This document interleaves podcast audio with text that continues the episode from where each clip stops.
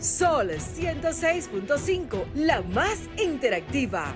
Una emisora RCC Miria. La noche a mí me dijo que llega el amanecer, en el cielo se anuncia la salida del astro rey.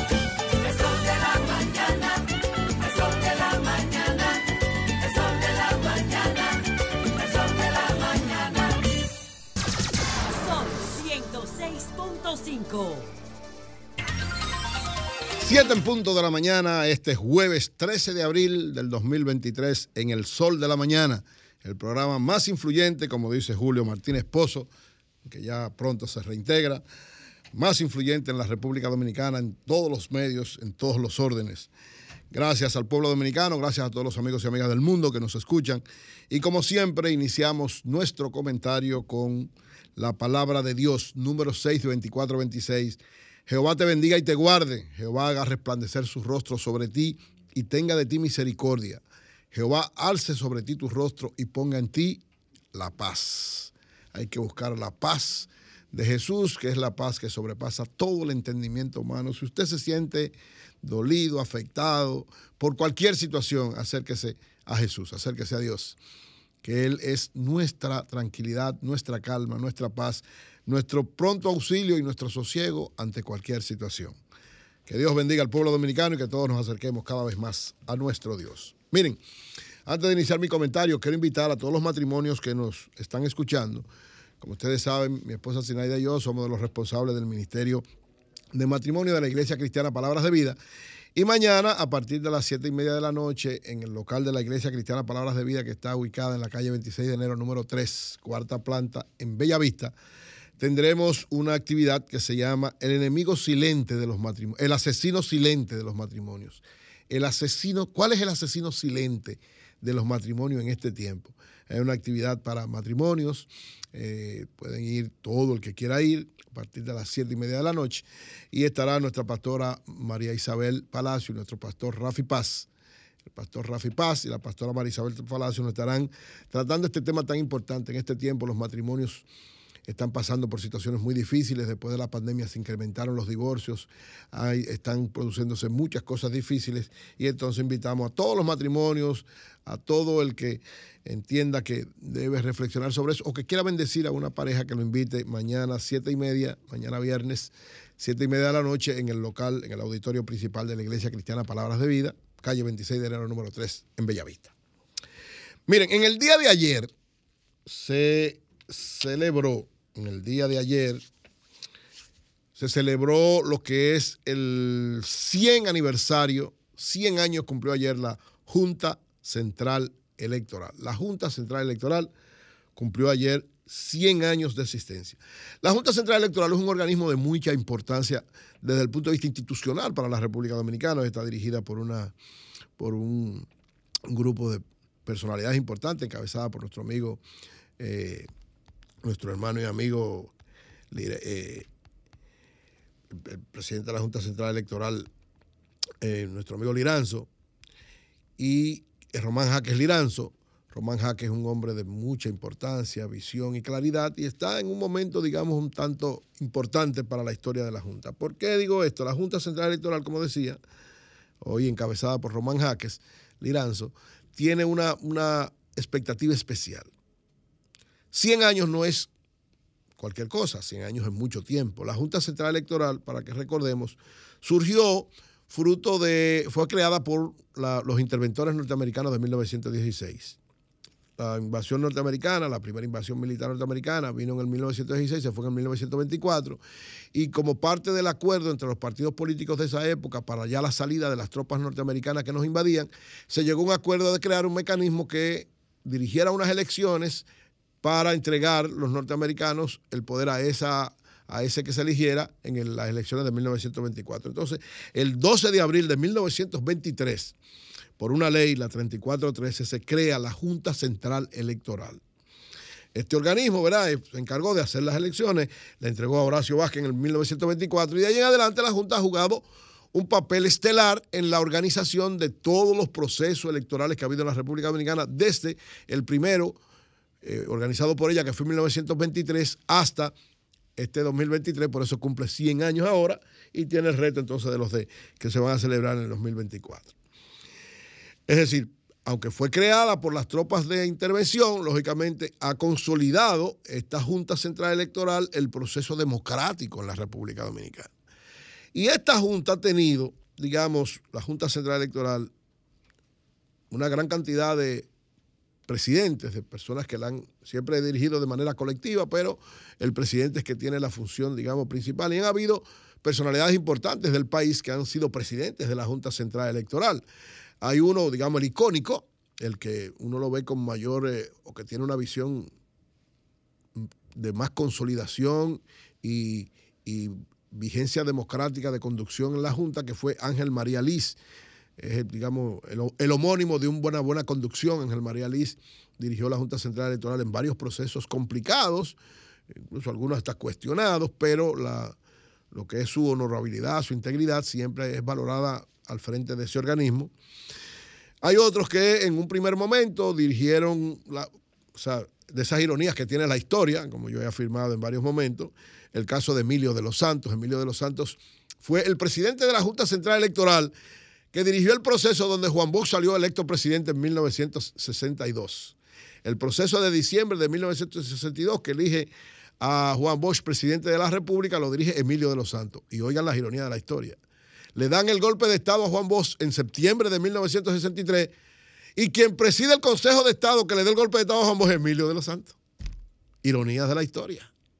El que dirigió, el que presidía la Junta Central, fue el que entonces presidió el organismo de facto que dirigió el país después del golpe de Estado a Juan Bosch. Lógicamente, hay que hacer un reconocimiento especial a don Emilio de los Santos porque posteriormente se reivindicó también ante la historia, porque era también el presidente de facto de la República cuando hubo el asesinato la, a mansalva de eh, el héroe nacional Manuel Aurelio Tavares Justo, Manolo Tavares Justo, en las Manaclas, en la guerrilla de las Manaclas, era presidente Emilio de los Santos, y cuando los militares fueron a decirle que estos guerrilleros habían muerto en un intercambio de disparos, él preguntó, ¿y cuántos militares hay muertos? Le dijeron, ninguno, y ahí mismo renunció y se creció entonces ante la historia, se reivindicó, ¿verdad?, de ese error que había cometido presidiendo ese, ese triunvirato de facto que dirigió el país después del golpe de Estado contra vos. Pero bueno, han habido también otros presidentes en la Junta Central Electoral, digamos de los más cercanos, porque hay varios históricos que jugaron también papel importante en, este proceso difícil que ha vivido la República Dominicana desde el punto de vista político. Pero de los más cercanos hay algunos nombres de, varios presidentes que uno debe destacar. César Estrella Sadalá dirigió de manera muy correcta la Junta, Jorge Suberoiza, Mariano Rodríguez. Y hay que mencionar, siendo justo, siendo justo, porque hay que ser justo, y todo el mundo sabe que en algunos momentos, ¿verdad? Tal vez hubo alguna situación de, de enfrentamiento con, de varios sectores y de varias personas, pero hay que ser justo de que uno de, uno de los presidentes de la Junta Central Electoral que más consolidación y logro alcanzó al frente de ese organismo fue el doctor Roberto Rosario Márquez. El doctor Roberto Rosario Márquez, gústele usted o no le guste, fue uno de los presidentes de la Junta Central Electoral, primero que dirigió con mayor eficacia la Junta y que logró grandes transformaciones. Es más, me atrevo a afirmar, sé que a algunos no les gustará esta afirmación, pero me atrevo a afirmar que el Foucault, el temor, el fantasma de, la, la, de, la, de los fraudes electorales se rompió definitivamente con la gestión de Roberto Rosario Márquez. Porque aquí históricamente ha habido siempre un problema de fraude, un temor de que qué me van a pasar, pero con la gestión de Roberto, que incluso, oigan cómo son las cosas de la historia de la vida y de la historia de la política, recuerdo que hubo un cuestionamiento grandísimo de los escáneres que él compró en aquel momento, se, dijeron muchísimas cosas, y esos escáneres fue que resolvieron el problema de las elecciones del 2020, incluso de las elecciones pasadas. Digo, el 2020, de las, de las elecciones que fue en el 2020 y de las próximas incluso, porque todavía no podemos hacer eh, eh, voto automatizado, hay una situación especial, hasta una ley que lo prohibió, pero se van a seguir haciendo con los escáneres que compró Roberto, que demostró visión y claridad frente a una serie de situaciones. O sea que Roberto Rodríguez, eh, Roberto Rosario Márquez es uno de los, digamos, que más ha aportado a la consolidación de la Junta Central Electoral y al papel que está jugando en este momento. Hay que hablar también de Julio César Castaño Guzmán, que lógicamente yo particularmente pienso que hizo una buena gestión y que la última actuación de, alguna manera, ¿verdad? Pudo haber empañado esa gestión, fue, dos veces fue presidente de la Junta Central Electoral, pero la suspensión de las elecciones municipales de febrero del 2020 fue, digamos, una situación que de manera concreta empaña su gestión, que yo creo que también que fue, que fue buena, pero ese baldón lamentablemente empaña su gestión. Y actualmente está presidiendo la Junta Central Electoral una persona que yo creo que tiene toda la calidad y toda la capacidad para enfrentar un reto importante que tiene la Junta en este momento. Que la Junta tiene un gran reto. Lo primero es que hay un proceso de, con este proceso de judicialización de la política, de alguna manera se está tratando de desvirtuar la imagen de los partidos y desacreditar la imagen de los partidos. Entonces, la Junta, que es que administra el proceso, pero que a final de cuentas tiene relación directa con los partidos, tiene que jugar un papel especial porque no hay, lo he dicho varias veces, no hay democracia sin partidos. No hay democracia sin partidos. Una democracia no funciona eficazmente si no hay diversidad de partidos. Muchos dirán, bueno, pero tú vienes de la izquierda donde hay partido único. Siempre critiqué eso. Cuando yo era izquierdista, duré 25 años en la izquierda, siempre critiqué los, los partidos únicos. Yo creo en la diversidad. Yo creía en ese momento en la revolución, pero también creía en la diversidad y lo demostraron varios momentos históricos donde tuve que actuar. Pero creo que la fortaleza de la democracia, que es el sistema que tiene la República Dominicana, se fundamenta, se basamenta en la diversidad de partidos políticos. Y creo que ante este caso, ante este movimiento general que hubo en América Latina y que aquí, gracias a Dios, no se ha consolidado, aunque ha dado atismos de, de querer avanzar, sobre todo con la judicialización de la política o la politización de la justicia, el famoso Leufer, no, aquí no ha podido agarrarse fuertemente porque evidentemente hay, no uno, hay tres grandes partidos importantes en República Dominicana que juegan ahora mismo un papel estelar. Y quiero valorar esta declaración del presidente de la Junta Central Electoral, nuestro amigo y hermano Román Jaques, al decir esta declaración de Román Jaques para mí me, resulta muy importante. Dice Román Jaques, el presidente de la Junta ayer en la celebración, dice, si los partidos políticos son fuertes y tienen una presencia activa en la sociedad, lo más probable es que la ciudadanía se involucre en política, ya sea uniéndose a los partidos, que vote o participe en manifestaciones sociales. Y vuelve y dice, más ampliamente todavía, dice lo siguiente. Un sistema de partidos políticos fuerte proporciona estabilidad política al establecer un conjunto de reglas y normas que regulan la competencia. Si el sistema de partidos es débil, puede haber un mayor riesgo de inestabilidad política, conflictos y tensiones sociales, dice el presidente de la Junta, Román Jaque. Oigan bien, si el sistema de partidos políticos es débil, puede haber un mayor riesgo de inestabilidad política, conflictos y tensiones sociales. Yo comparto totalmente esta expresión.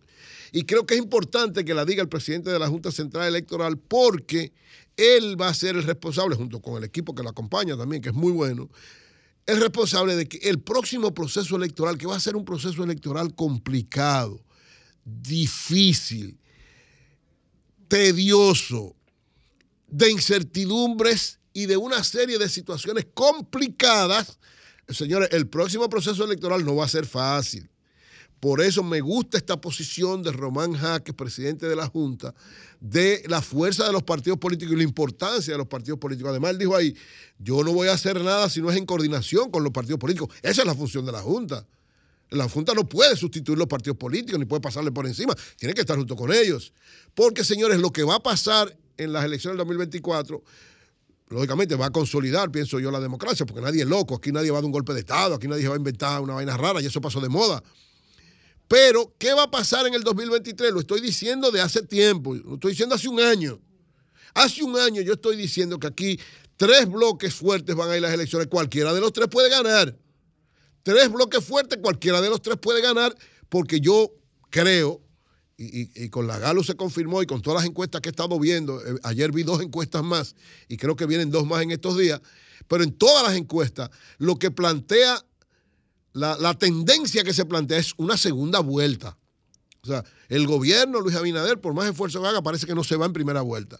Entonces, hay una segunda vuelta clara, definida, marcada, sobre todo porque en un proceso electoral donde hay tres bloques fuertes, nadie gana en primera vuelta. Muy difícil que gane. Eso conlleva a que va a haber una segunda vuelta. Y en esa segunda vuelta se van a dar una serie de situaciones especiales que lógicamente la Junta va a tener que manejarlo con mucho cuidado. Lo primero es que la Junta ahora tiene que manejar ahora, en octubre, el proceso electoral de todos los partidos, la convención interna de todos los partidos, la selección de todos esos candidatos, 4 mil, 5 mil, 6 mil, 8 mil, un paquete de candidatos en todos los órdenes, todos los conflictos. También tenemos, ¿verdad?, el Tribunal Superior Electoral, pero es la Junta en principio que maneja todo eso y que debe garantizar la aplicación de la ley para todo el mundo. Y Román Jaques decía también otro elemento importante. ¿Cuál es el otro elemento importante que decía Román? La fiscalización de los recursos. Sobre todo porque hay un proceso ahora donde supuestamente, una cosa puesta a lo loco ahí, que uno no sabe cómo lo, por qué lo pusieron. Todo el mundo sabía que era un asunto político en contra de Gonzalo, que, que eh, el uso indebido de, de recursos de campaña.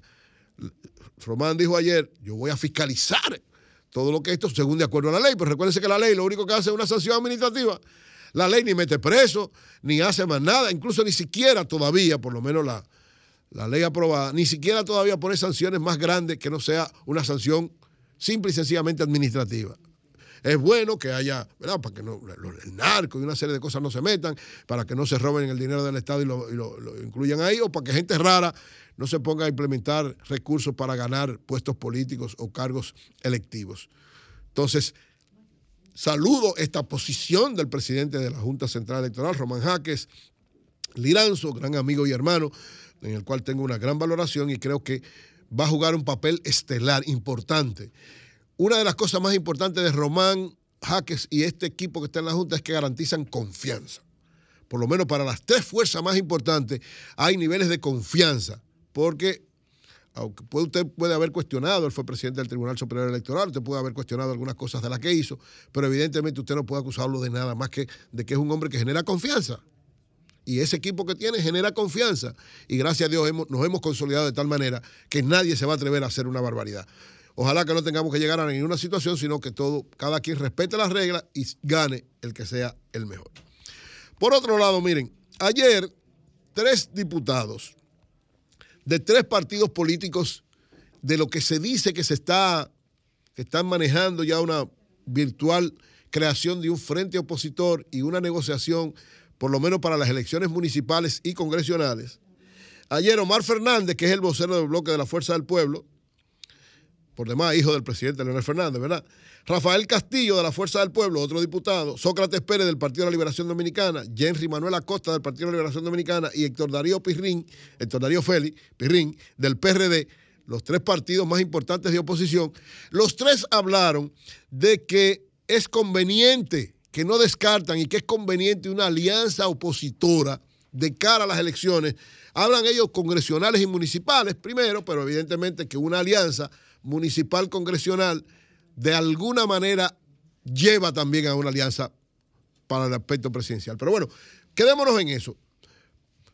¿Qué significa que estos tres diputados, eh, que estos diputados de los tres partidos hayan planteado esto? Que evidentemente algo hay alrededor de eso. Porque octubre es la, la fecha clave para plantear las posibilidades, aunque no se concretice en ese momento, pero para saber por dónde los partidos andan en ese aspecto. Yo he estado afirmando también que si el gobierno y el Partido Revolucionario Moderno, con Luis Abinader como candidato, arrasan las elecciones municipales de febrero del año que viene, eso se refleja para las elecciones presidenciales. Y si el gobierno arrasa, va a ser muy difícil, más se le aumentan las posibilidades de irse en primera vuelta, que yo creo que no se va en primera vuelta, pero aumentarían las posibilidades de irse. Entonces, ¿qué tiene que hacer la oposición? Evidentemente la oposición ahí tiene que jugar a entender qué es más importante, si los intereses particulares o los intereses generales. Si ellos entienden, si el discurso opositor entiende que hay que salir del actual gobierno, lo lógico es que tenga una actitud de desprendimiento y de unidad para lograrlo. Yo particularmente creo que los resquemores y los y, todas las motivaciones de, de, de, de odio, de desavenencia, lo que fuese, entre el Partido de la Liberación Dominicana y la Fuerza del Pueblo, entre sus líderes, estos egos, los egos son las cosas más difíciles de llevar, tienen que encontrar una concreción en lo que siempre he llamado sentido de la historia. Es decir, Danilo y Leonel, que son las dos figuras fundamentales de los dos sectores importantes. Tengo la información de que Miguel Vargas, que es el, jefe del PRD, de, de, alguna manera está trabajando eso, eh, yendo de aquí para allá entre Leonel y Danilo. Pero entre estas dos figuras tan importantes, tiene que haber un entendimiento. Debe haber un entendimiento. Tiene que haber un entendimiento. Muchos dirán, pero el problema es que ambos partidos están luchando por el mismo espacio. Es verdad. Tanto el PLD como la Fuerza del Pueblo están luchando por alcanzar el segundo lugar y acercarse lo más posible para ser quien enfrente, en caso de que haya una segunda vuelta, al presidente Abinader y al PRM. Eso es cierto. Ambos están luchando por consolidarse cada vez más y por ser el que determine quedarse en segundo lugar, porque miren, señores, pase lo que pase, si hay una segunda vuelta, pase lo que pase, no importa lo que digan los líderes de los partidos, el que quede en segundo lugar va a recibir el respaldo mayoritario del sector opositor. ¿Qué quiero decir con esto? Si es Abel Martínez que queda en segundo lugar, no importa lo que haga Leonel Fernández y la Fuerza del Pueblo, la mayor parte de los miembros de la Fuerza del Pueblo, aunque no se lo oriente, va a votar por Abel Martínez. Y al revés. Si es Leonel Fernández que queda en segundo lugar, no importa lo que diga Danilo, Abel, Francisco Javier o quien sea, la mayor parte de los que siguen al PLD van a votar por Leonel Fernández. Eso es lógica política elemental. Entonces, si hay eso, porque hay, cuando usted habla con la gente de la base del PLD y de la Fuerza del Pueblo, hay, un sentimiento de acercamiento, de unidad, de, o sea, yo entiendo ambos, y hay que entender lo que es lógico. Ese grupo unificado fue que dirigió el país y llevó a transformar la nación dominicana en 20 años. Bueno, usted dirá también, fueron unos corruptos que robaron muchísimo. Bueno, acá, según la encuesta Galo, ahora también hay un paquete de corrupción en este gobierno. Entonces, la corrupción es congénita, lamentablemente. Pero usted tiene que poner el balance. ¿Qué ha sido el desarrollo del país frente a los niveles de corrupción o el desarrollo de la corrupción frente a los, a los niveles de desarrollo del país? Mano, durante 20 años de los gobiernos, cuando el PLD estaba unificado, este país se transformó de manera extraordinaria. Extraordinaria. Entonces, eso es lo que pesa en ellos para llamar a ese proceso unitario. Lógicamente, hay que establecer que el PRM está en una muy buena situación desde el punto de vista de la percepción, de la percepción. Pero la realidad, como muy bien dice la encuesta Galo, la realidad cuando usted analiza cómo está la gente incómoda y cómo la situación cada día se puede tornar peor desde el punto de vista de la inflación, porque ayer el Fondo Monetario Internacional acaba de informar que ellos entienden que tiene que subir la, Reserva Federal de Estados Unidos, que es el Banco Central de allá, aumentó las tasas de interés y dijo que ese aumento de la tasa de interés va a provocar mayores complicaciones, una posible recesión. Señores, ayer el Fondo Monetario y el, el Banco Central de los Estados Unidos, la Reserva Federal, informaron que Estados Unidos se acerca a una recesión, que la, subida de tasa de interés que anunciaron ayer que ha sido uno de los agravantes más importantes para aumentar la inflación, dicho por ellos mismos, dicho por los propios Estados Unidos y dicho por el Fondo Monetario Internacional, va a llevar a esa economía de Estados Unidos a una recesión. Dicen que es una recesión ligera. Ellos hablan de una recesión, de una ligera recesión, pero es una recesión. Es una recesión. ¿Y qué va a tener esto? Que eso va a impactar a las economías que están alrededor que son satélites de los Estados Unidos como es la nuestra. O sea, una recesión que sea pequeña de los Estados Unidos impacta de manera sensible a la República Dominicana. Y esa recesión se va a producir por los efectos de la inflación. El Banco Central de Estados Unidos, la proyección que tenía de inflación era de un 2%. ¿Y ustedes saben cuánto está la inflación? En un 5%. El doble y un poco más. Casi el triple de lo que habían planificado. Entonces, ese efecto, que además dice el propio Banco Central de los Estados Unidos, que es la Reserva Federal y el Fondo Monetario Internacional, dijeron ayer, no vamos a poder controlar la inflación. Estamos subiendo la tasa de interés sabiendo que no la vamos a poder controlar, pero además diciendo algo peor, que esa subida de las tasas de interés que provocaron ayer genera incertidumbre en el sistema financiero mundial, en el de Estados Unidos y en el mundial que es un riesgo. Ellos dicen un riesgo calculado, pero es un riesgo. Entonces, frente a esta situación, ¿qué es lo que se prevé que pueda acontecer? Tanto a nivel mundial como de República Dominicana, una profundización de la grave situación económica provocada por la inflación, porque ¿qué va a pasar en República Dominicana? A propósito de esto, ahora mismo el Banco Mundial y el Fondo Monetario están haciendo su reunión de primavera. El, gobernador del Banco Central está allá, Héctor Valdealviso.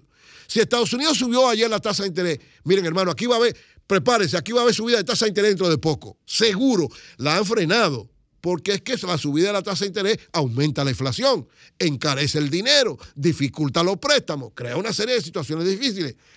Pero el Banco Central sabe, ya sabía que un momento jugó, ustedes vieron todas las tasas, la subida de tasa de interés que hubo el, el año pasado, este año la tienen frenada, pero ya no la van a poder frenar. Después de esa decisión de ayer del Banco Central de Estados Unidos, que es la Reserva Federal, no hay salida. Dentro de poco tiene que haber aquí un aumento de las tasas de interés, lo que implica, para que entendamos bien, un aumento de la inflación. Porque ya se demostró, mundialmente se ha demostrado, lo dijo el Fondo y el Banco Mundial, la subida de tasa de interés era una forma de enfrentar la inflación, pero no la, no la para. Al contrario, ha complicado más la situación. Entonces, ante esto, lo que se evidencia es que si el gobierno, tal y como también decía la encuesta Galo, que no cree, que cree el 70% de la población entiende que el gobierno no ha actuado correctamente para enfrentar la inflación y el gobierno no ha dado otra, no, no, no, ha puesto otra medida. La única medida ha sido una medida de política monetaria con el Banco Central del aumento de la tasa de interés, que va a tener que volver a eso. Entonces, esto quiere decir que se va a seguir complicando la situación económica de la República Dominicana. Entonces, los opositores, lógicamente, con un discurso en esa orientación, porque el discurso de la oposición es exactamente igual, en, lo más claro y conveniente es que propicien, ya Leonel lo dijo en Santiago, un frente opositor, algunos dirigentes del PLD también lo han dicho, un frente opositor. El problema es cuándo hacerlo y a quién, a quién convendría. ¿Cuándo hacerlo? ¿A quién convendría? Realmente, partiendo de lo que implica la situación política del país, lo más conveniente es que los partidos se fortalezcan que los partidos cada vez más, todos los partidos, pero en especial los tres partidos que ahora mismo determinan el curso del sistema de partidos políticos en la República Dominicana, eh, el Partido Revolucionario Moderno, el Partido de la Liberación Dominicana y el, y el Partido Fuerza del Pueblo, que estos tres partidos traten de actuar lo más coherente posible frente a la situación, lo más firme para consolidar y defender la democracia, es lo más conveniente, debe ser lo más conveniente, tiene que ser lo más conveniente, pero lógicamente cada quien actuando acorde a sus propios intereses como elemento secundario, porque el elemento central debe ser que el país mantenga la estabilidad política, porque la estabilidad política es una de las grandes fortalezas para mantener la estabilidad económica de la República Dominicana. ¿Por qué el país dominicano en los últimos 30 años ha logrado un desarrollo tan significativo? Por medidas políticas correctas que se han tomado, pero sobre todo porque ha habido, ha habido estabilidad política en la República Dominicana. Ha habido estabilidad política en la República Dominicana. Diferente, ustedes ven, vean algunos países de América Latina, por qué se ha caído, algunos incluso como el caso de, de Perú, que en un momento fue vanguardia en una serie de elementos económicos. ¿Por qué se cayó la economía? Porque se cayó el sistema político, porque hubo incertidumbre, porque hubo caos, porque hubo una serie de situaciones dolorosas. Entonces, los tres partidos políticos cual sea la situación que se presente para el proceso electoral del año que viene, sea que se cree el frente opositor, sea que todo el mundo vaya separado, lo importante es que las tres fuerzas más importantes, los tres bloques más importantes que se vayan a crear, tengan como norte, como elemento fundamental, mantener la estabilidad política en la República Dominicana. Que nadie se ponga de loco viejo, ni del gobierno a querer imponer un asunto, ni de la oposición a querer imponer nada tampoco. Dejar que sea que fluya, que cada quien haga su trabajo.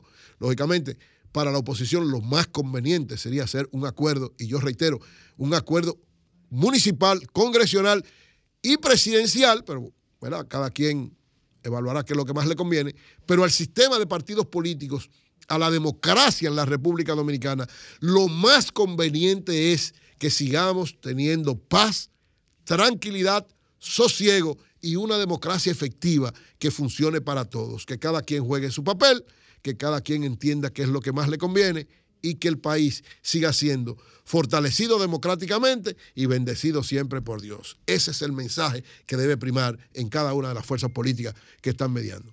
La Junta que juegue su papel, los partidos que jueguen su papel y la población que elija a quien entienda que debe ser lo más conveniente para dirigir la República Dominicana. Cambio fuera. 7.35 minutos en el sol de la mañana. Vamos a escuchar a nuestros amigos y amigas. Adelante, buenos días. Sí, buen día, Eury. Ya doña Consuelo está aquí conmigo. Sí, señor. Tempranito. ¿cómo- cómo se llama su Bendiciones a Doña Consuelo también. Adelante, hermano.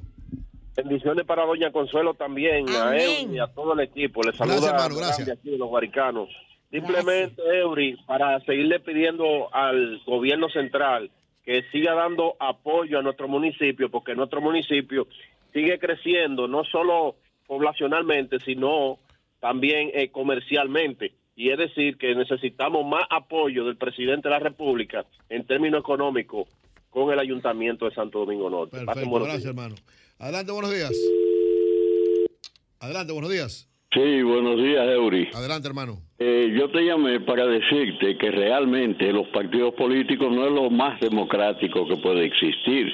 A mí me parece que mientras hayan partidos, la gente que tiene esos partidos lo que hacen es defender su sector, por lo tanto no defienden el país. Yo creo que debemos empezar a pensar en un sistema totalmente diferente que ayude al ser humano a transformarse en ser humano y que el dinero no sea lo más importante de la vida. Porque mire, si usted pasa por un semáforo y ve a toda esta gente pidiendo limosnas ahí, que usted no puede hacer nada y que el sistema no hace nada, yo creo que nosotros como religiosos debíamos pensar un poquitico en esto. Bien, gracias, hermano. Muy amable. Adelante, buenos días. Buenos días. Claro, hay que tener en cuenta que la democracia funciona con partidos. Estamos hablando de dirigir la sociedad. O sea, una iglesia o una religión no puede dirigir la sociedad. Tiene que ser un sistema de partidos políticos. Así es que funciona la democracia. La fe y la religión lo que pueden influir y tratar de llevar a que los comportamientos, y ahí estamos de acuerdo, influyan en las personas. Pero el sistema democrático está fundamentado en partidos políticos. Adelante, buenos días. Aló, Buenos días. buenos días, mi querido Eury ¿Cómo tú estás, Cabral. manita? Dios te bendiga. Mi amor, te quiero mucho. Un Amén. saludo a Julio Martínez Pozo, donde quiera que se Ya en breve está por aquí. Sí, mira, nosotros, Santo Domingo Norte, Baja, le baja- hacemos baja un radio tuyo. llamado. Espérate, baja el radio tuyo que se está oyendo como algo ahí. Ok, Ok. le hacemos un llamado al Ministerio de Obras Públicas que hay un, están trabajando, hay que destacarlo, ¿verdad? Sí. Pero hay un lado de la Jacobo que no lo han terminado. Yo no sé si fue que se le olvidó o qué fue lo que pasó. Y en otro orden, quiero preguntarle al Ministerio de, de Educación que por qué hoy jueves, día laborable, no hay clase en nuestro país. Pero ¿verdad? todavía no Gracias. hay clase. Todavía no hay clase. Claro que hay clase. ¿Pero por qué hoy no hay clase? ¿Por qué? No. Que hoy no hay clase. Pero que hoy hay que averiguar. ¿Por- ¿Y por qué no hay clase hoy? Hoy es- La DP cumpleaños, pero por eso. ¿La de cumpleaños hoy? No, yo no sé. Hay- qué sé No, yo, no, ¿cuántos años de la DP? No, porque que- no. Ah, O sea, se supone que. Bueno, va- vamos a averiguar a ver qué es lo que pasa con eso. Eso no sabemos. Adelante, buenos días. Sí, Eury. Sí. Buen día. Buenos días. Oye, entonces, ¿tú crees que este pueblo es, es tonto? Porque si tú mismo dices que los organismos internacionales prevén que la inflación va a seguir subiendo, entonces si aquí sube es culpa del gobierno, barbarazo. Bueno, pero yo lo estoy diciendo, yo lo estoy diciendo que el gobierno o los gobiernos, que es lo que llama el fondo, como va a seguir eso, tiene que tomar medidas. Por ejemplo, una forma de enfrentarlo es eliminar el anticipo.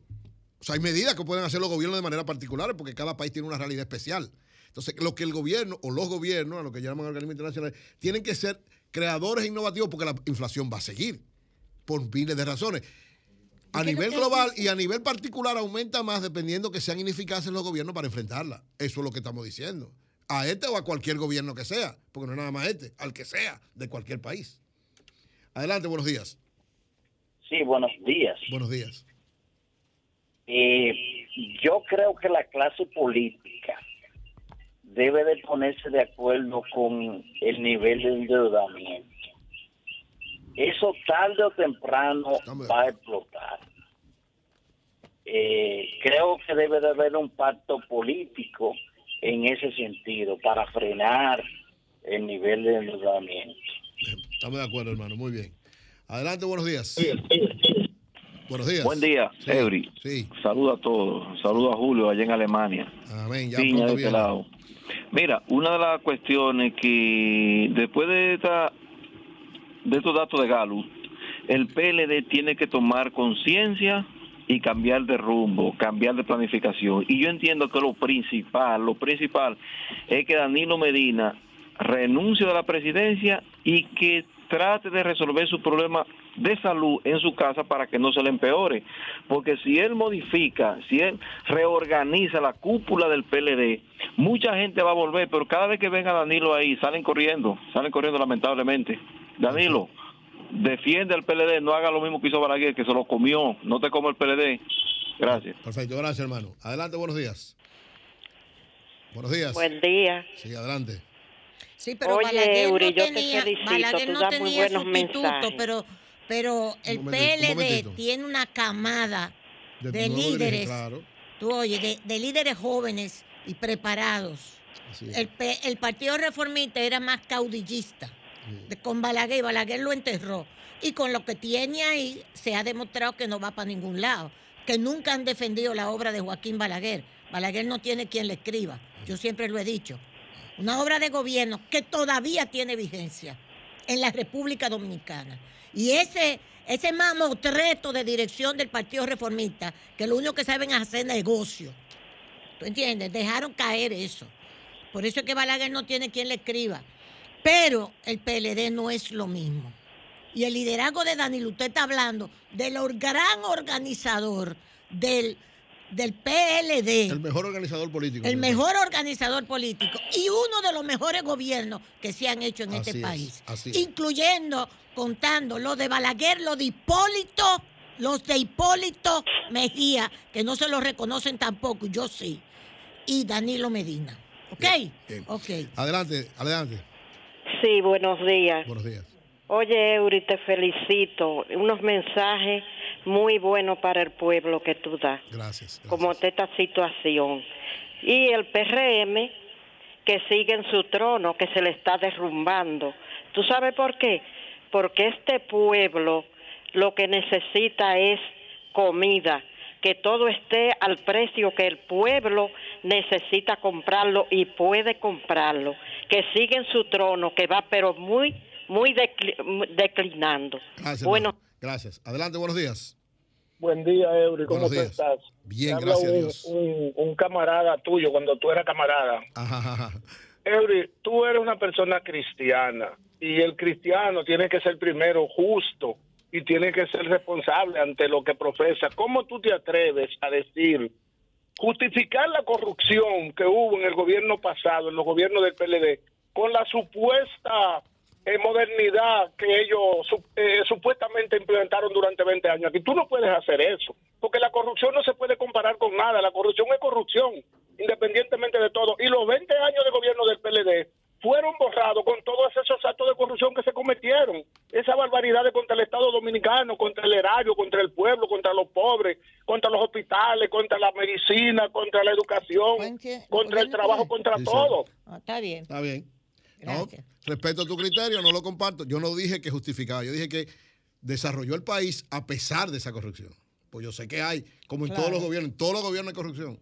Yo no estaba justificando, pasa que tú escuchaste medio incorrecto, pero No, que Dios te bendiga, mijo. está bien. Sí. Adelante, buenos días. Buenos días. Buenos días, hermano. Eury, sí. tres cositas breves, por La favor, primera. no me corte. Mira, la primera es que ustedes como programa responsable deben explicarle al país por qué ayer no permitieron que nadie le preguntara, o sea, del panel de ustedes, a, a Francisco Javier García. Segunda. Una hora y pico él ahí y no le pudieron ninguno de los panelistas hacerle una pregunta. La segunda. Dos, dos, mire hermano, usted habla de un bloque opositor donde hablan de Danilo y Leonel Fernández. Omar Fernández ayer dijo, lo que dijo fue que ellos van a encabezar un bloque opositor, pero el PLD naturalmente dice que ellos son los que van a encabezar. Pero viendo la Galo, viendo la Galo, la tasa de rechazo de los dos partidos juntos, lo que dicen que jamás votarían es un 58%. Entonces yo le voy a ser honesto, líder, y con esto concluyo. Ok. Aquí, para el 2024, para que Leonel Fernández genere una coherencia política, porque Leonel Fernández fue el primer denunciante del dinero que hoy se está acusando Calamar cuando dijo que desde el gobierno estaban utilizando miles de millones de pesos para avasallar en la campaña. No hay forma hacia que la gente pueda creer en una unión de esos dos partidos. Gracias, hermano. Muy amable. Adelante, buenos días. Buenos días, ¿cómo estamos? Muy bien, gracias a Dios. Jorge Ramírez de Los Ríos. Adelante, Jorge. Señores, estaban hablando ahorita, un compañero trató el tema de, del relevo generacional en los partidos. Sí. Que tenemos que trabajar en esto y vernos en el espejo del Partido Reformista. Claro. Por ejemplo, eh, doña doña Consuelo hablaba de, del tema del relevo en el eh, generacional, en el PLD. Sí. Pero cuando vemos también el, el relevo generacional en el Partido Revolucionario Moderno, Carolina Mejía, Claro David que sí. Collado, Claro Yayo sí. San Lobatón, Stalin Alcántara, Muy bien. Paliza. Paliza, Claro que Paliza. sí. Aunque Paliza parece, Paliza eh, eh, es joven, pero parece como que está metido en un cuerpo de un viejo. Ay, no le digas Ay, así. no le digas así, parece joven, parece joven. Pero- no, no, pero- no, y es un gran, es un gran político, es brillante.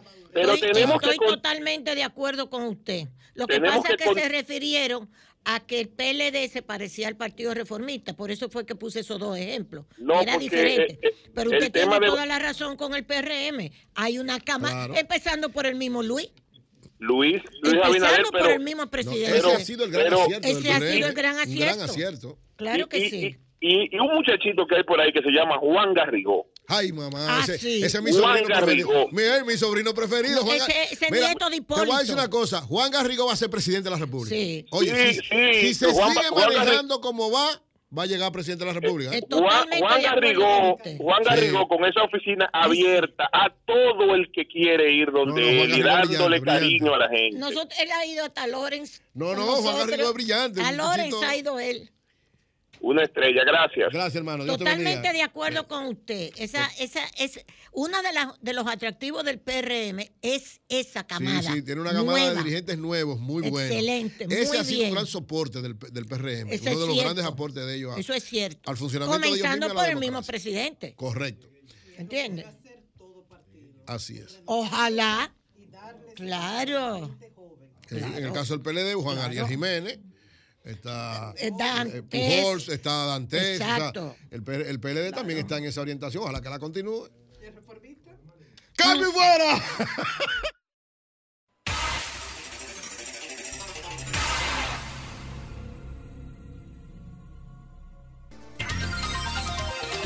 ...7.53 minutos en el sol de la mañana... ...y continuamos con los comentarios... ...bienvenida y querida doña Consuelo de Plata. Muchísimas gracias, muchísimas gracias.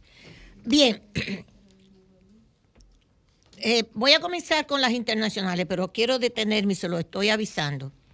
Le quiero dar una información al señor presidente de la República. Uno dice así como para darse uno importancia, porque qué carajo, si le va a llegar o no le va a llegar. Pero uno no, lo no, dice pero ahí, le pero- llega, le llega. Ah. Si viene de usted, le llega seguro. Muchas- muchos gustos. El Eh, DNI está muy pendiente a lo que usted dice, Es verdad. a lo que yo digo, a, lo que dice. Julio, a lo que dice María Elena. Porque Pero yo quería que decirlo, no. recalcarlo, Claro que sí. Oh, recalcarlo. usted es el segundo Sí. líder. Yo quería Gracias, recalcarlo, presidente, por la visita que usted recibió, que recibió el país, usted recibió, que comienzo diciendo lo que sale en la prensa hoy de que usted dijo, Abinader ratifica su línea frente a Haití. Gracias, presidente. Gracias. Le voy a hablar sobre esto en un segundito. Antes, permítanme decirle que esa filtración de los documentos sobre la guerra de Ucrania que se ha presentado en los medios de comunicación masivos en Estados Unidos y en el mundo entero, ya se descubrió quién fue.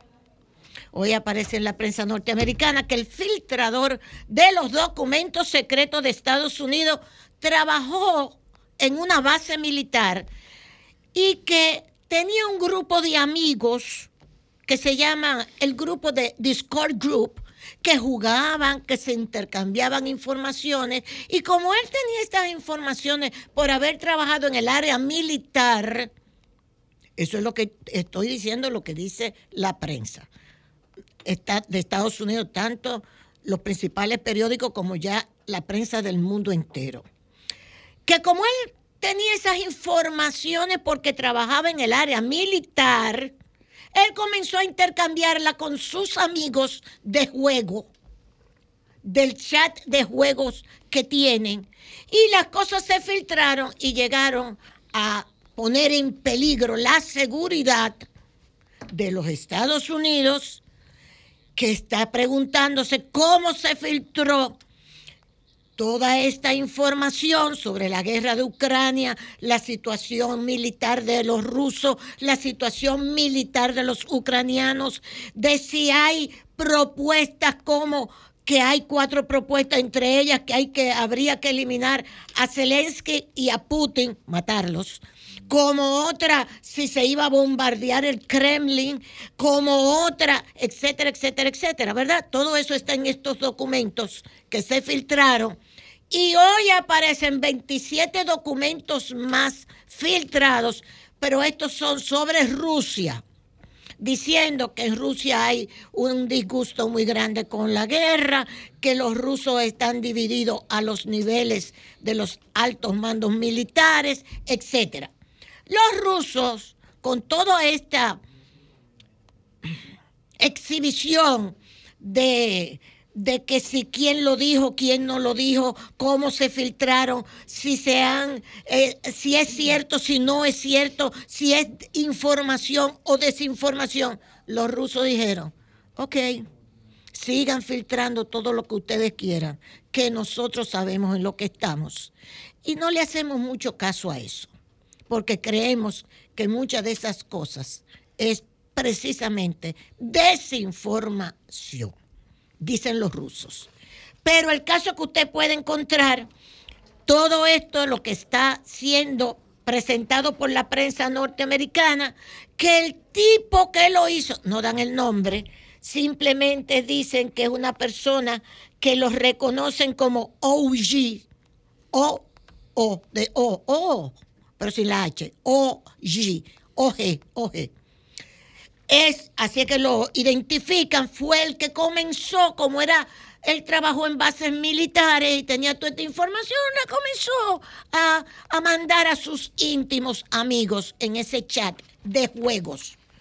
Dice la, el- la- la- los sectores, vamos a decir, de seguridad del Pentágono, de la FBI, del FBI, de la CIA, todos, que es este tipo el que hizo esto. Yo no le creo nada, yo, pero ellos que sigan con su show. Bien, eso es con respecto a las filtraciones. Entonces, hay otro, como le dije, hay 27 páginas más que, pero esto ya es con respecto a los rusos y que los rusos están divididos y que se están matando entre ellos con la guerra de Ucrania. En otro orden, el plano económico, parece ser que está sucediendo algo con respecto a los países occidentales. Alemania, hay toda una posición del presidente Biden que viene desde Trump y viene anterior, con mucha razón, de que hay que volver a, al Made in America, hecho en América. Y Biden ha sido un defensor de eso y está hasta subsidiando empresas para que salgan no solamente de China, de Taiwán, la de semiconductores de Taiwán, sino también del- de la propia Europa. ¿Qué le dice Alemania? Dice hoy la parte de economía. Alemania le dijo, pues mira, Estados Unidos, nosotros no nos vamos a ir de China, porque Estados Unidos lo que quiere que todo el mundo se vaya de China. Esas inversiones.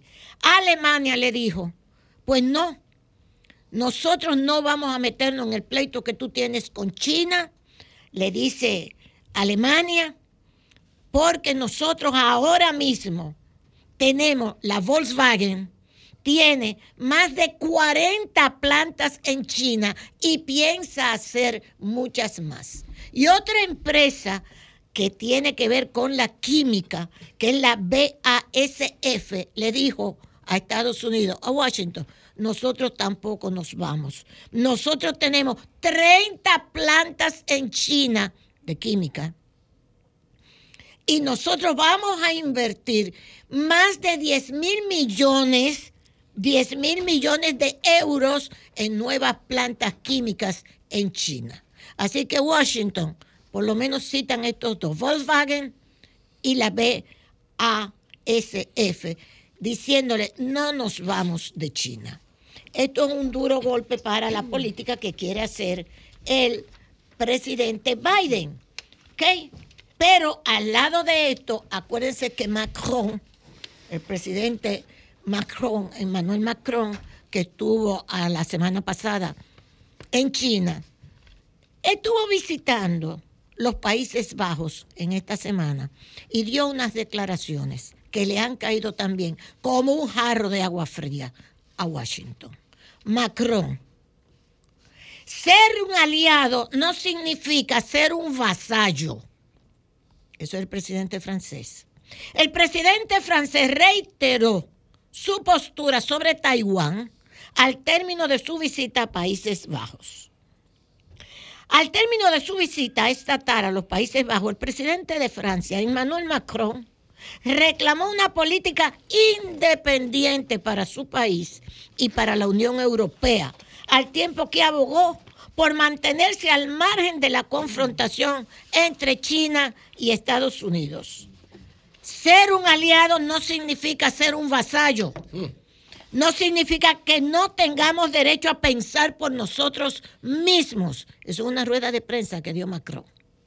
Afirmó a- Después de ayer haber estado reunido con Xi Jinping. con Xi Jinping, él estuvo la semana pasada con Xi Jinping, y un grupete de empresarios franceses. Afirmó este miércoles el mandatario francés en una rueda de prensa con el primer ministro neerlandés Mark Rutte en Ámsterdam.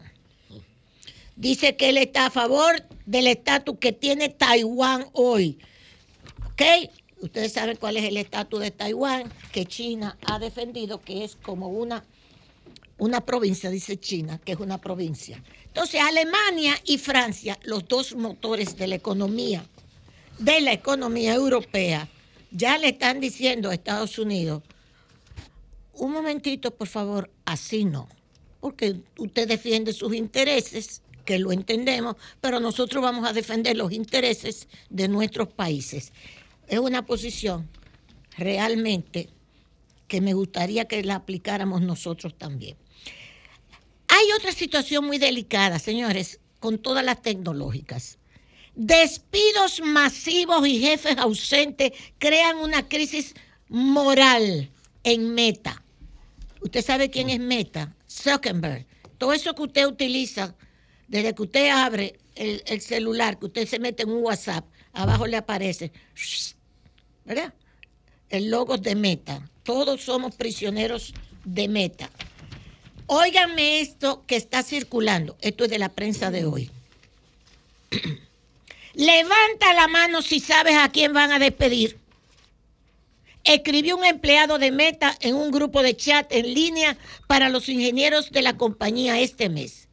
Emoji de fuego si cree que es un, que es un basurero incendiado. En respuesta, sus colegas publicaron docenas de diminutos emojis de en llamas. Ya estoy despedido, agregó un ex empleado de Meta que trabajó en la división comercial de la empresa durante casi cuatro años. Pero, ¿quién puede hacer un seguimiento de lo que está sucediendo? Mark Zuckerberg, presidente ejecutivo de Meta, ha declarado que el 2023 será el año de la eficiencia en su empresa. Hasta ahora la eficiencia se ha traducido en despidos masivos. Ha realizado dos rondas de recortes en los últimos seis meses, con dos más por venir. Óiganme esto, ¿eh? Esto eliminarán, los dos que vienen, más de 21 mil personas. Mire la monstruosidad de lo que son estas tecnológicas. 21 mil personas se van a quedar sin empleo nada más en Meta. Zuckerberg también está cerrando 5 mil puestos vacantes, lo que equivale al 30% de la fuerza laboral de su empresa. Al mismo tiempo, algunos de los principales ejecutivos de Meta se mudaron y están administrando gran parte de la empresa de Silicon Valley desde sus nuevos hogares. En lugares como Londres o Tel Aviv. O sea, los ejecutivos de Meta ya andan huyendo para otros lados y los despido por miles y miles y miles. Entonces, por eso es que el titular de esta información que sale hoy, la puede conseguir hoy, dice, despidos masivos y jefes ausentes crean crisis moral en Meta. Puede conseguir esa información. Finalmente, déjenme decirle lo siguiente. El presidente recibió a la señora viceministra o vicesecretaria, la señora Wendy Sherman. Recuérdense, eso me decía en día, hace unos días a Víctor Villanueva, que es un muchacho muy enterado, ¿verdad, Pedro? Una Enterado y muy bien muy formado. bien preparado. Y él me decía, cuando se avisó la visita de la señora Sherman, en una entrevista que tuvimos, él me decía, ella viene para que les ratifiquen la ley de trata. Va a empezar por ahí también. La ley de tratas. ¿Se acuerdan? Que el gobierno la retiró, pero que en 45 días, etcétera, etcétera. Bien. Ok. Entonces, Víctora te hizo un cálculo sobre esto. Yo nada más quiero decirle al presidente, presidente, eso que usted dijo está muy bien. Ahora, presidente, le van a hacer todas las presiones habidas y por haber al país, incluso a usted personalmente. Incluso le van a plantear, desde mi punto de vista, que si usted quiere reelegirse, tiene que cumplir con todo lo que ellos le pidan, porque son así. No le van a perdonar, por ejemplo, a Danilo no le perdonaron sus relaciones con China, no se lo perdonaron. Eso es parte de todo el problema. Está todo, no estoy negando si hay o no hay corrupción, no estoy negando. Una cosa es eso, otro el debido proceso, etcétera, etcétera, pero no le han a Danilo no no le perdonaron sus relaciones con China, como a Roberto Rosario no le perdonaron las posiciones que tuvo en la Junta Central Electoral, que ha sido, como dijo Eury, el mejor el mejor presidente de la Junta Central Electoral que hemos tenido, Roberto Rosario, y se la jugó por este país. Bien, presidente, mire, yo he presentado esto 10 millones de veces y excúsenme. Se la llevé incluso en una ocasión al propio Danilo Medina en el Palacio Nacional. Creo que no le hizo caso. Sinceramente lo digo. ¿eh? Creo que ni caso le hicieron. Presidente, mire, estos son los informes, ella es del Departamento de Estado. Estos son los informes que nosotros tenemos y lo pueden conseguir en Google. Se pueden conseguir en Google. Nosotros tenemos lo que es el Comité Dominicano Solidaridad Internacional con Haití. Desde el año 1989, ¿me lo pueden acercar, por favor? ¿Me lo pueden acercar? Aquí, para acá. Desde el año 89, presidente, los informes del Departamento de Estado sobre la República Dominicana. Es el informe que hace el Departamento de Estado sobre América Latina completa y los derechos humanos. ¿Qué nos toca a nosotros? La primera parte de los informes, que si la policía da golpe, si no da golpe el intercambio, que si la libertad de expresión, pero siempre la segunda parte, desde la década de los 80, presidente, es, mírelo aquí, presidente, no es que yo me lo estoy inventando. Nosotros, el Departamento de Estado, lo que quiere es que se crea aquí en el país, mírelo ahí, presidente, grupos minoritarios nacionales, raciales y étnicos, que nosotros creemos esa minoría étnica, dándole la nacionalidad a los haitianos, a todos los haitianos que nacen aquí. ¿A dónde ellos lo presentan? Mire, este informe, este informe, estos son de los informes que tenemos. Aquí está, minorías nacionales, raciales y étnicas, en el informe del 2012, en el informe del 2013, del 2014, del 1989, del 90, 93. Siempre están planteando que nosotros tenemos que darle la nacionalidad a todos los haitianos que nacen aquí y conformar aquí en el país esa minoría étnica. Mírelo ahí, presidente. Grupos minoritarios nacionales, raciales y étnicos. Mírelo ahí. ¿Qué dicen ellos? Existe en la sociedad un fuerte prejuicio contra los haitianos. Eso es el Departamento de Estado, presidente. Y crea desventaja para muchos haitianos dominicanos. de descendencia haitiana, debe ser ascendencia, al igual que otros extranjeros de ascendencia africana. Eso lo dice el Departamento de Estado, presidente, en estos informes. Este es uno de los tantos años. El gobierno no ha reconocido la existencia de esta discriminación ni ha hecho ningún esfuerzo para combatirla. Los dominicanos de piel más oscura, dice ese informe del Departamento de Estado, y lo dicen todos, presidente. Los dominicanos de piel más oscura también enfrentan barreras informales para avanzar social y económicamente. Eso es lo que ellos dicen de nuestro país, presidente.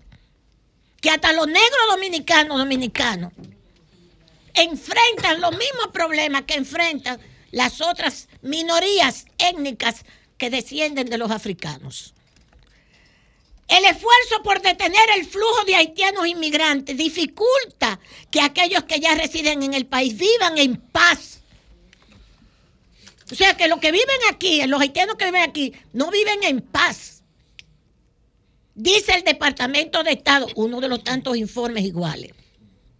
Las regulaciones policíacas ilegales, perdón, eh, eh, policíacas, amenazan a quienes ofrecen transporte a inmigrantes ilegales con la confiscación de sus vehículos y ha desanimado a los conductores de taxis y guagua de recoger a personas de piel oscura. Usted ha visto una cosa igual. Presidente, eso es para que tenga un ejemplo. Ellos siguen diciendo no solamente eso, ellos están diciendo también, frente a esas minorías, la ley prohíbe la discriminación por color de piel y nacionalidad.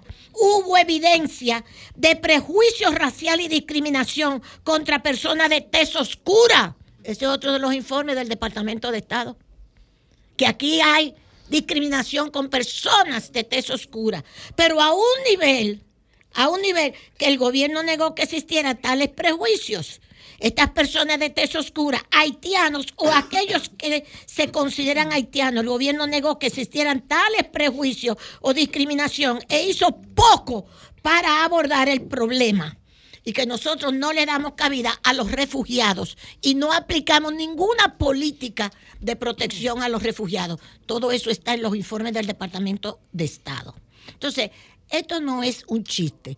Hace más de 20 años que lo estamos diciendo no nos hacían caso. Leonel no nos hizo caso. Danilo no nos hizo caso. Lo digo con responsabilidad.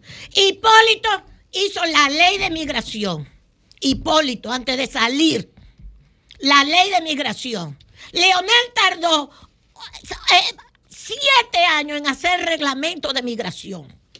En el 2011. Hipólito lo hizo en el 4. Y Leonel tardó siete años en hacer la ley de migración el reglamento de esa ley. ¿Y qué fue lo que sucedió? Entrentó. Entonces, presidente, ella está aquí, aunque ustedes no lo digan, para que la solución haitiana sea sobre lo mismo que usted dice, sobre los hombros de la República Dominicana, creando esa minoría étnica racial, diciendo que nosotros, todos los negros de este país, sean haitianos o no, los discriminamos. Todo eso lo dice el Departamento de Estado de todos los gobiernos que han pasado por Estados Unidos, sean republicanos o demócratas. Siempre el mismo informe. Es muy seria la situación y por eso Humberto Paniagua lo felicito. Ese nombramiento del señor O'Neill, que sale hoy en Le Novelist, ¿ok? El señor O'Neill que sale hoy en Le Novelist, que me lo, que me lo, por cierto, lo pueden traducir, ya me lo me hicieron la traducción, ya me lo tradujeron, lo que dice el novelista. Ese señor Oney, de los derechos humanos en Haití, para condenar a la República Dominicana, porque no aplicamos la ley de trata, que a eso también vino ella, entre otras cosas, y principalmente. Y que nosotros le demos la nacionalidad a todos los haitianos, sean legales, ilegales, no importa. Presidente, todo nuestro respaldo. Gracias. fuera.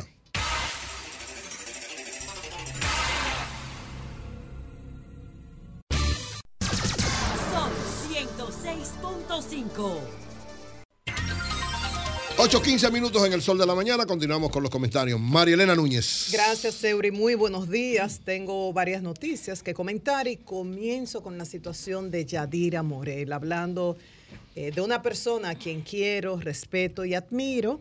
Y como periodista, con apego a la verdad, que es un principio que uno no, no puede fallar, y ambas cosas se integran bastante bien. La situación de Yadira Morel, principio de Alzheimer, ya desde hace varios años. Pero son como los primeros síntomas. Ella reconoce. Eso fue diagnosticado en el 2020 y muchos que estuvieron en la funeraria cuando murió Sonia Piera, la hermana de Nuria, eso fue en febrero del año pasado, vieron a Yadira y el que no conocía la situación ni se imaginaba que ella tenía Alzheimer, porque es la, misma Yadira de siempre. Ella, como ha explicado Nuria, puede olvidar cosas de, de los cinco minutos anteriores, pero situaciones del pasado y esa chispa y esas las cosas de Yadira se mantienen. Eso en cuanto a su salud. En términos económicos, que está por las calles de Santiago con una situación malísima a nivel económico, no. Yadira tiene el soporte económico para cubrir sus necesidades y punto. Y cuenta con el apoyo de su familia y de un grupo de amigos que la consideran familia también, que se turnan para llevarla a las diligencias que necesita. Ella vive en un apartamento que está en el polígono central. Sobre su hija, su hija Yadira Isabel, recuerden que nació en Estados Unidos, porque Yadira emigró hacia los Estados Unidos, allá se desarrolló como abogada, su hija nació allá, luego vinieron acá y, vive en Nueva York como los hijos de muchos dominicanos. Pero eso no quiere decir que no haya una relación entre ellas. Y de hecho, como anunció Nuria Piera, se, ah, se están haciendo los arreglos para que Yadira vaya a Estados Unidos junto a su hija. Entonces, paso, esa es mi opinión. Paso ahora a leer la nota que envió a los medios de comunicación Yadira Isabel, la hija de Yadira Morel. Dice, en estos momentos difíciles y dolorosos que estamos atravesando como familia Morel Morel, nos dirigimos a ustedes para aclarar la información que ha estado circulando por los medios de comunicación dominicanos sobre el estado físico y mental de mi mamá. En el 2020, mi mamá fue diagnosticada con demencia mixta, demencia vascular y comienzos de Alzheimer. A requerimiento de ella, hemos llevado esta situación con la mayor discreción posible.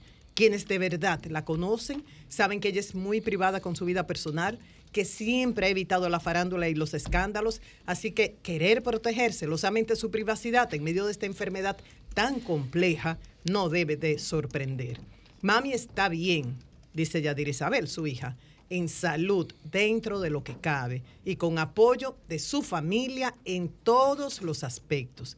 Esta semana, después de tres años conllevando de manera privada la situación de salud de mi mamá, lamentablemente personas que no son parte de nuestra familia han comenzado a tergiversar informaciones y a suministrar datos erróneos que lo único que han logrado es alterar toda una tribu que sí se ha preocupado por mi mamá y que dentro de sus limitaciones han tratado de brindarme apoyo en este proceso. Y finaliza Yadir Isabel diciendo, es extremadamente doloroso para mí como hija y para todos quienes la rodeamos ver cómo una situación tan vulnerable, privada y personal se ha prestado para morbo. Agradecemos a todos los que genuinamente han demostrado su preocupación y apoyo y a todos pedimos que se respete nuestra privacidad durante este momento difícil que estamos viviendo y que nos queda por vivir. De igual forma, no estaremos contestando nada a partir de este comunicado, acatando los deseos de mi mamá y esperamos que se respete nuestra decisión. Les enviamos luz y energías de paz. Familia Morel Morel.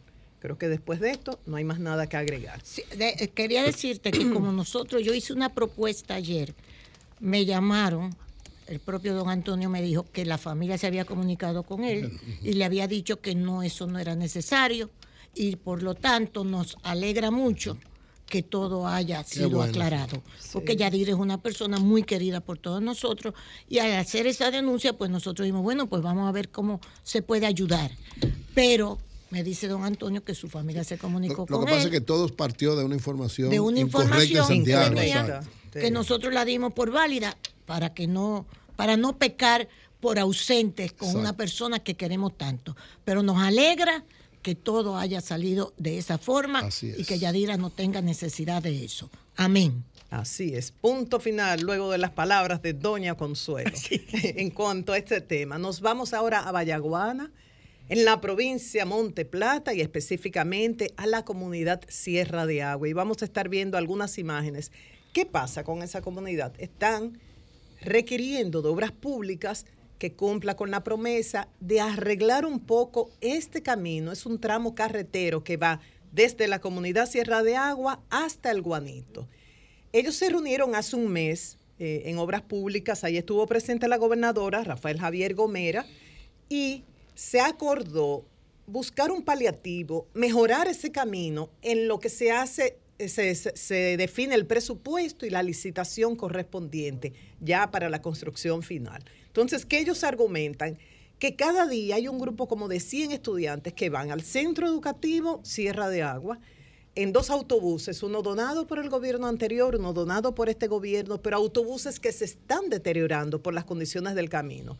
Dice que en muchas ocasiones los estudiantes tienen que bajarse, ay Dios, para empujar Ay, Dios la guagua que Oye. se queda. Eso en cuanto a los estudiantes. Y ellos temen que cuando lleguen esos periodos de muchas lluvias, el camino será intransitable. Como se reunieron hace un mes y se hizo la promesa, ellos dicen, bueno, si no cumplen, tendremos que ir eh, a hacer una ma- manifestación frente al Palacio Nacional, pero yo creo que esto no será necesario, esperamos.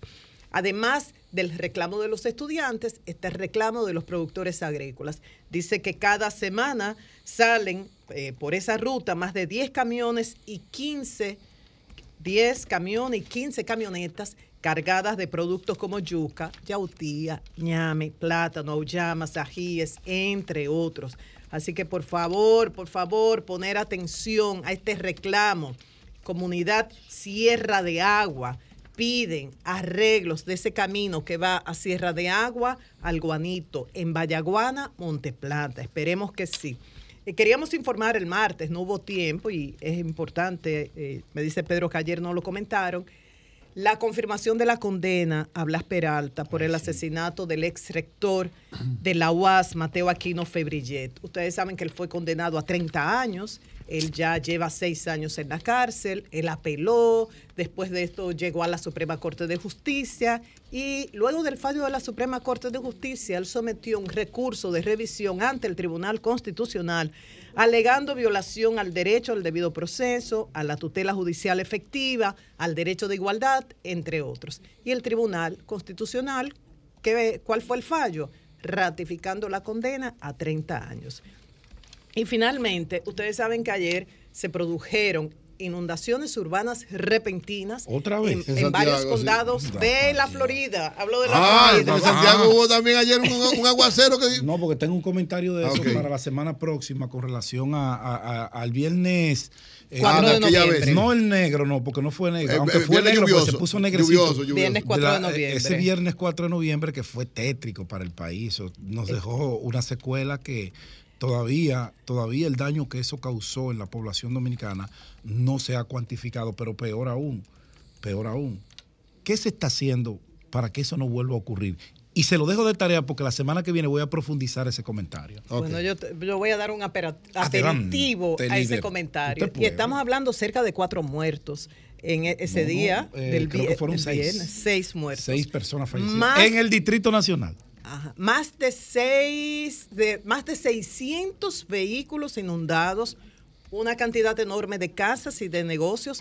Las aseguradoras hablan de más de mil millones de pesos que tuvieron que desembolsar por ese monto. Estos son algunos de los datos. Entonces, ¿qué pasa? En el día de ayer, ¿qué ocurrió en la Florida? el Servicio Meteorológico Nacional emitió alerta de inmediato. Y esto se comunicó a través de los medios y a través de los celulares. Ustedes saben que hay un grupo de personas, de profesionales, que han llevado una campaña para la adquisición de radares a nivel nacional en el país, radares meteorológicos. Entre estos está el meteorólogo John Morales, Jim Suriel, que es un comunicador dominicano especialista en esta área, eh, Francisco Javier Díaz, un piloto dominicano residente en los Estados Unidos. Y precisamente ayer Francisco Díaz decía, si esto hubiera ocurrido el 4 de noviembre, Pedro, y en base a tu comentario, si hubiera ocurrido el 4 de noviembre, los resultados no hubieran sido tan funestos. Porque ¿qué pasó? Lo del 4 de noviembre, una inundación repentina, urbana, que esto se está anunciando por, por como efectos del cambio climático. Lo único es que si se le avisa a la población, la población se prepara. Pero en este caso no se hizo. Entonces le preguntábamos a, a Francisco Díaz, ¿y qué se necesita para que esto no ocurra? Dice, bueno, una cobertura a nivel nacional de estos radares meteorológicos Doppler, que haya conexión a las instituciones que se encargan de, de estos momentos de emergencia y un trabajo conjunto con las compañías telefónicas, compañías telefónicas y medios de comunicación.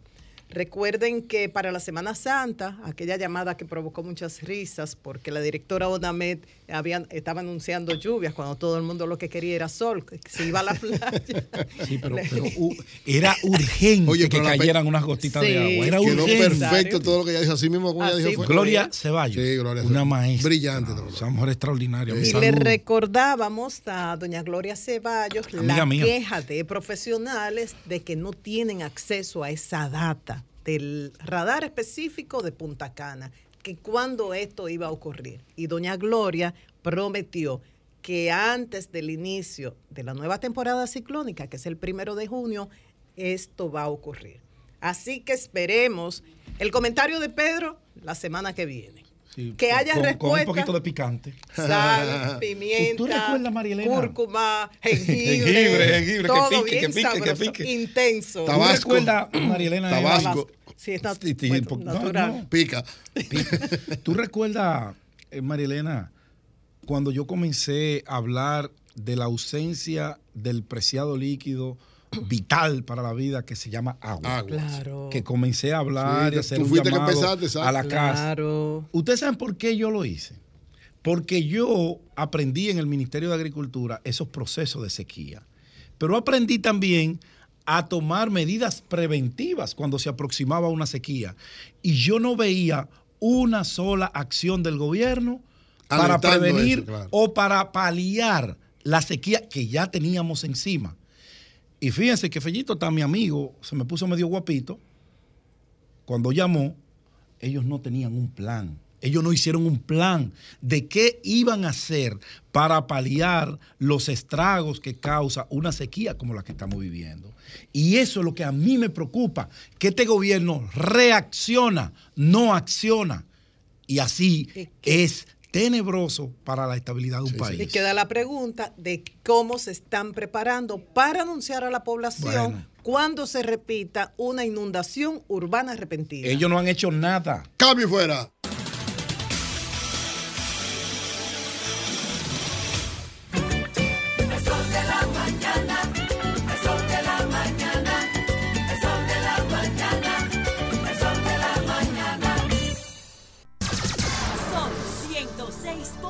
106.5. 8.34 minutos en el sol de la mañana. Continuamos con los comentarios. Adelante, Pedro Jiménez. Bueno, gracias. Camarada y amigo. Camarada y amigo Eury Cabral, vicecoordinador de este Sol de la Mañana. Gracias, camarada. Así, Marielena. Eh, en mí no se da lo que dice Mario Benedetti. Mario Benedetti dice que, que el vicedios siempre es ateo. No, yo no.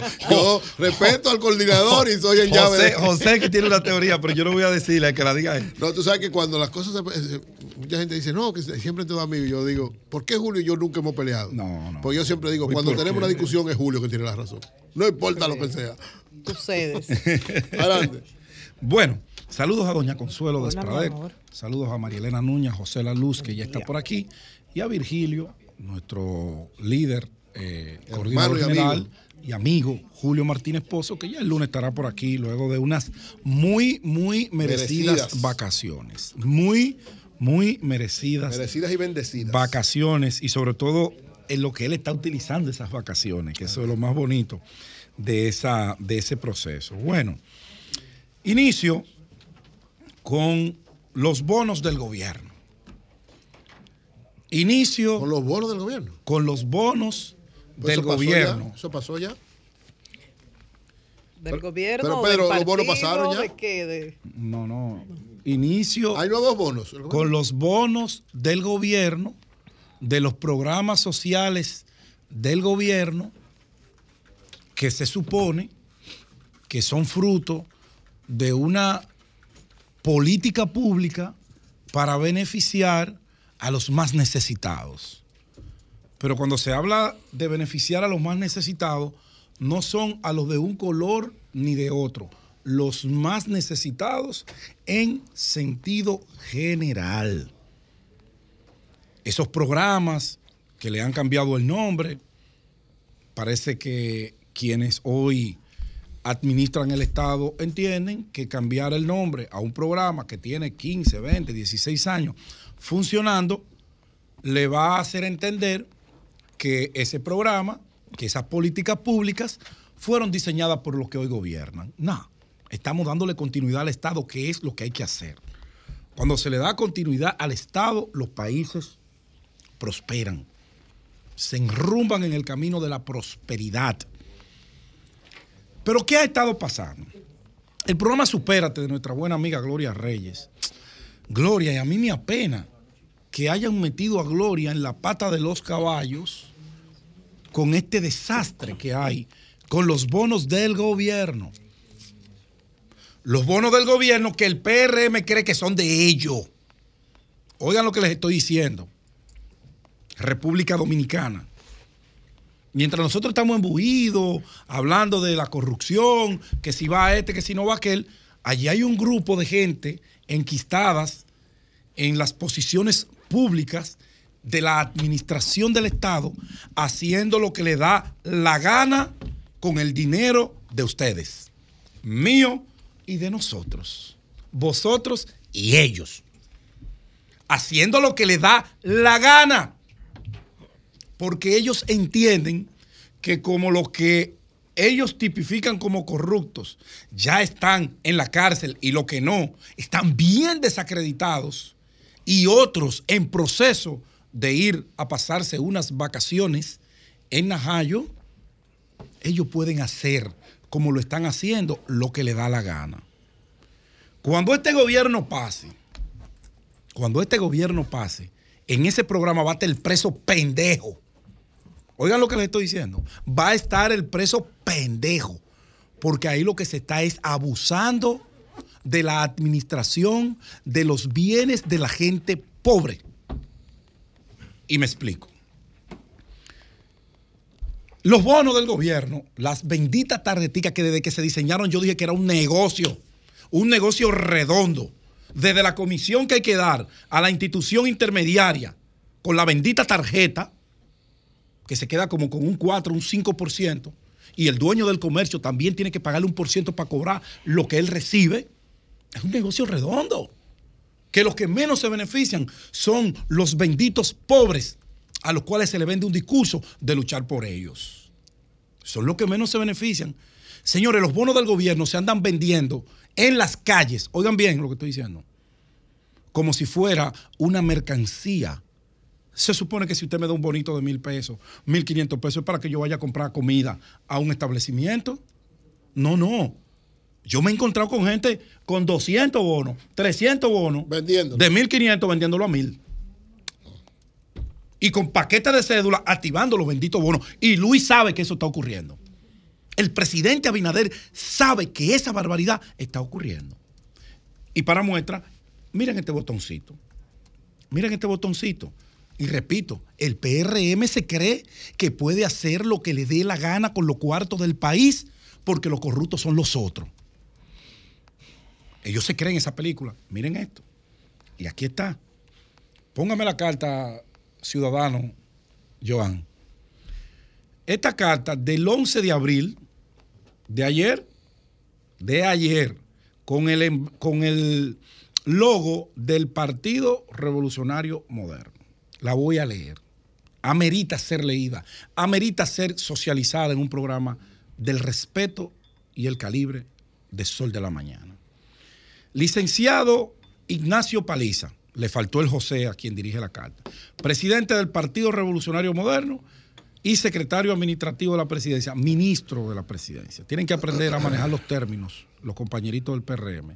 Licenciada Carolina Mejía Gómez, secretaria general del Partido Revolucionario Moderno, ingeniero del INE Ascensión Burgos, secretario de organización del Partido Revolucionario Moderno. Asunto, oigan bien, Joan, oigan esto.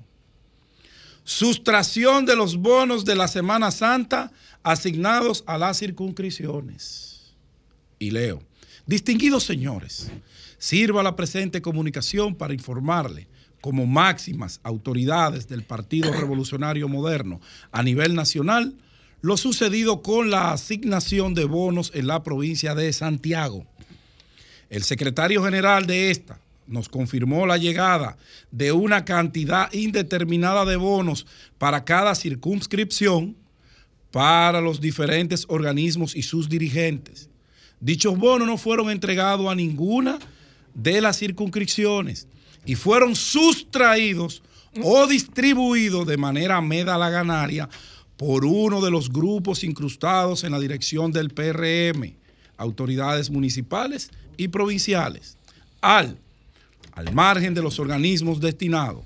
Esto puede dar a la especulación y cuestionamientos de los presidentes de las circunscripciones, ya que los dirigentes zonales, distritales y municipales entienden que nosotros recibimos dichos bonos, no siendo esto un caso aislado, ya que se ha efectuado en otras ocasiones. O sea, mandan los bonos y se los cogen en el camino.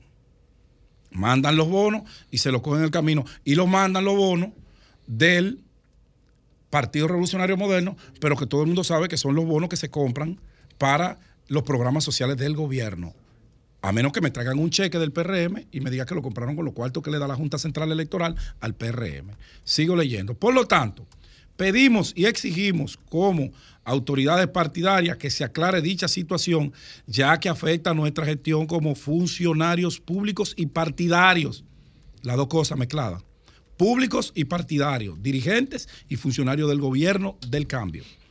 Y a la vez que se reponga la cantidad de bonos que fueron asignados a las circunscripciones y que fueron sustraídos por la dirección partidaria de Santiago. O sea, estas dos personas que voy a leer, quienes firman esta carta, acusan a la dirección del PRM de robarse los bonos que le asignaron con motivo de la Semana Santa. Fausto Domínguez, atentamente, Fausto Domínguez, presidente de la circunscripción 1 de Santiago, Francisco Alberto Díaz, presidente de la circunscripción número 2, Nelson Marmolejo Gil, presidente de la circunscripción número 3. Esto que yo acabo de leer es un documento oficial del Partido Revolucionario Moderno, firmado por los tres altos dirigentes más importantes de las tres circunscripciones de Santiago, que acusan a la cúpula de Santiago del PRM de haber sustraído, vamos a llamarle como ellos le ponen a la carta, sustraído los bonos y dicen que no es la primera vez que esto está ocurriendo. El PRM, el programa Supérate, que es que maneja los benditos bonos ese. ¿Cómo se llama donde está nuestro amigo Tony Peñaguaba? El, el Gabinete de Políticas Sociales. Tienen que salir a decirle hoy a la República Dominicana. Perdón, Pedro, me dicen que esos tres son diputados del PRM. Ellos son, por eso ellos hablan de funcionarios públicos y funcionarios Sí, del me partido. dicen que son diputados los tres de Santiago. Son los presidentes de las instituciones, son la, por eso hablo de Pero alta que son dirigencia. diputados. Sí, y diputados. son funcionarios públicos. Pero Pedro, te, Por te eso mandan ellos a- hablan de sus fu- eh, Funciones públicas y privadas. Y en el No, y- partido. y partidarias. Ajá. Correcto. Pero que te mandan a decir, eh, dígale a Pedro que esos bonos se pueden, que con esos bonos se puede retirar dinero en los cajeros.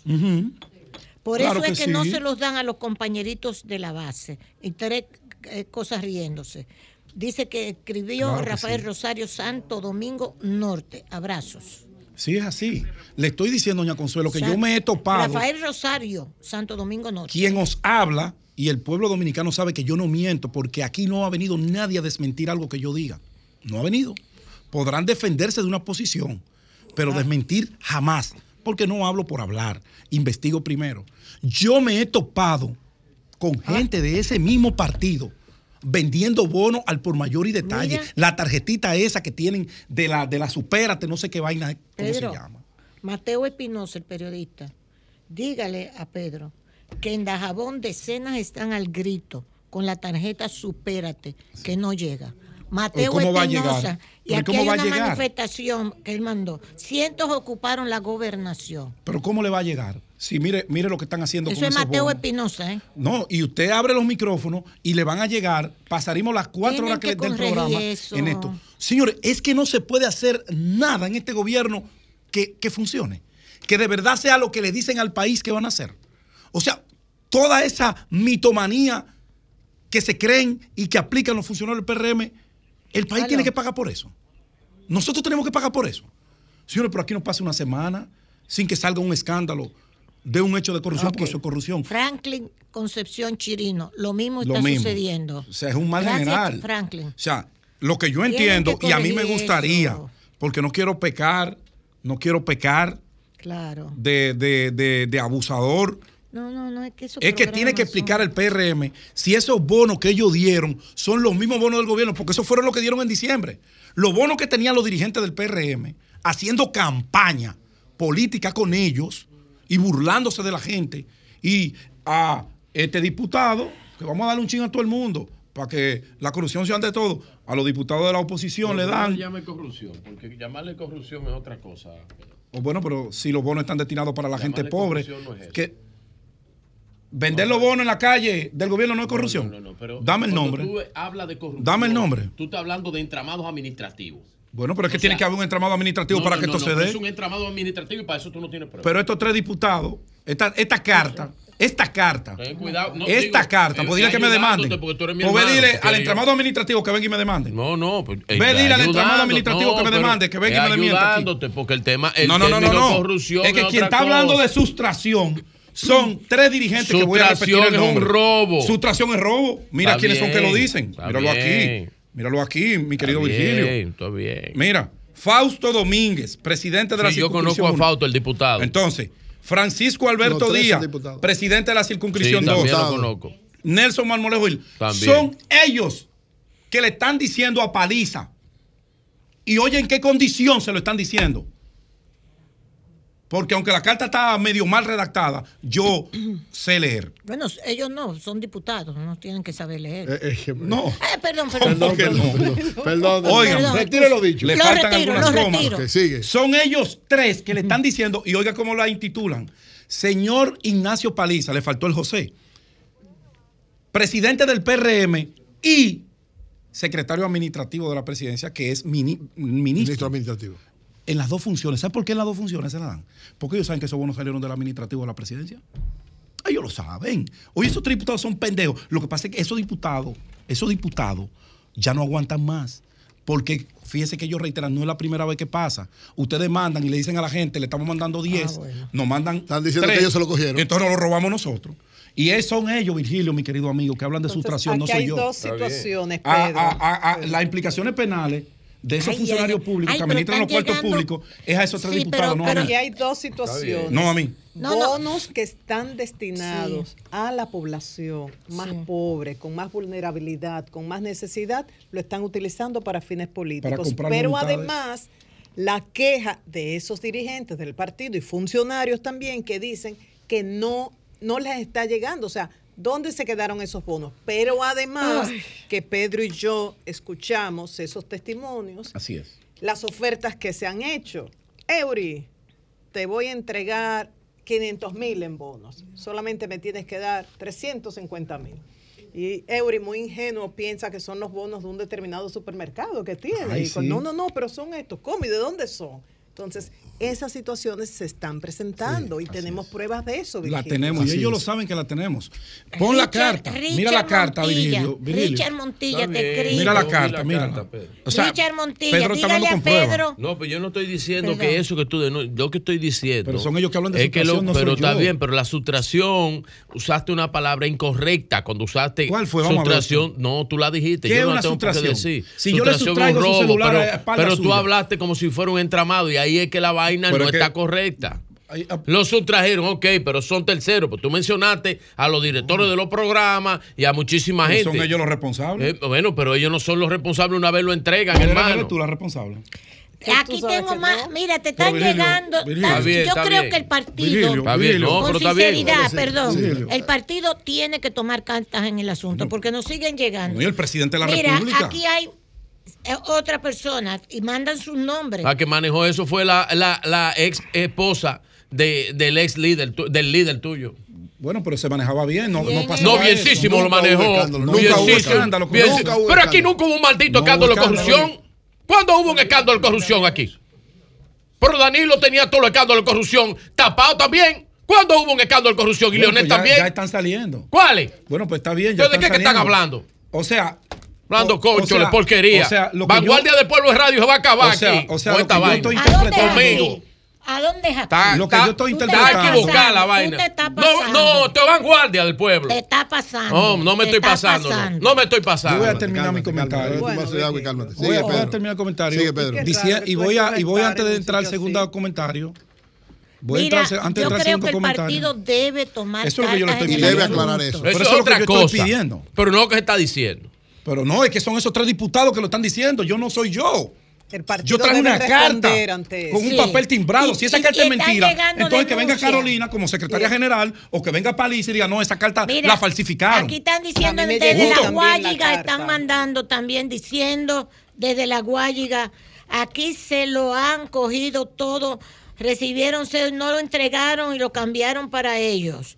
Que si tú quieres, Virgilio Félix, si quieres prueba, yo Coño, tengo Virgilio. cuando tú la quieras. Eso te está mandando incluso Pedro, a decir concluye. a ti. O sea, lo que te quiero decir que el partido No, no, tiene que tomar cartas. Estoy de acuerdo con eso. Entonces, Dale, cuando Pedro. yo hablo de sustracción, que conozco el término y las implicaciones Es que jurídicas, son ellos y están diciendo que no es la primera vez y le están demandando al ministro Paliza y al presidente del PRM y a la secretaria general y al de organización que revisen eso porque ellos están siendo perjudicados en su imagen, porque los compañeros creen que son ellos tres que se lo están cogiendo. Exacto. Son ellos, no soy yo. Y reitero, cuando usted sustrae algo, cuando usted sustrae algo, eso es robo.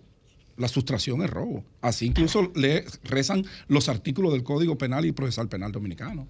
La sustracción de esto y te da incluso los elementos constitutivos para la tipificación, si es agravado, si no es agravado.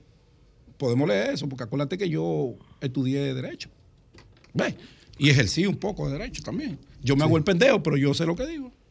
Bueno, entonces, entonces, volviendo al tema, yo lo que quiero es que el PRM explique eso, porque este país se está Que cansando. cambie esa met- metodología. Esa metodología no es que aquel robó y yo puedo robar. No, no, no, no. no.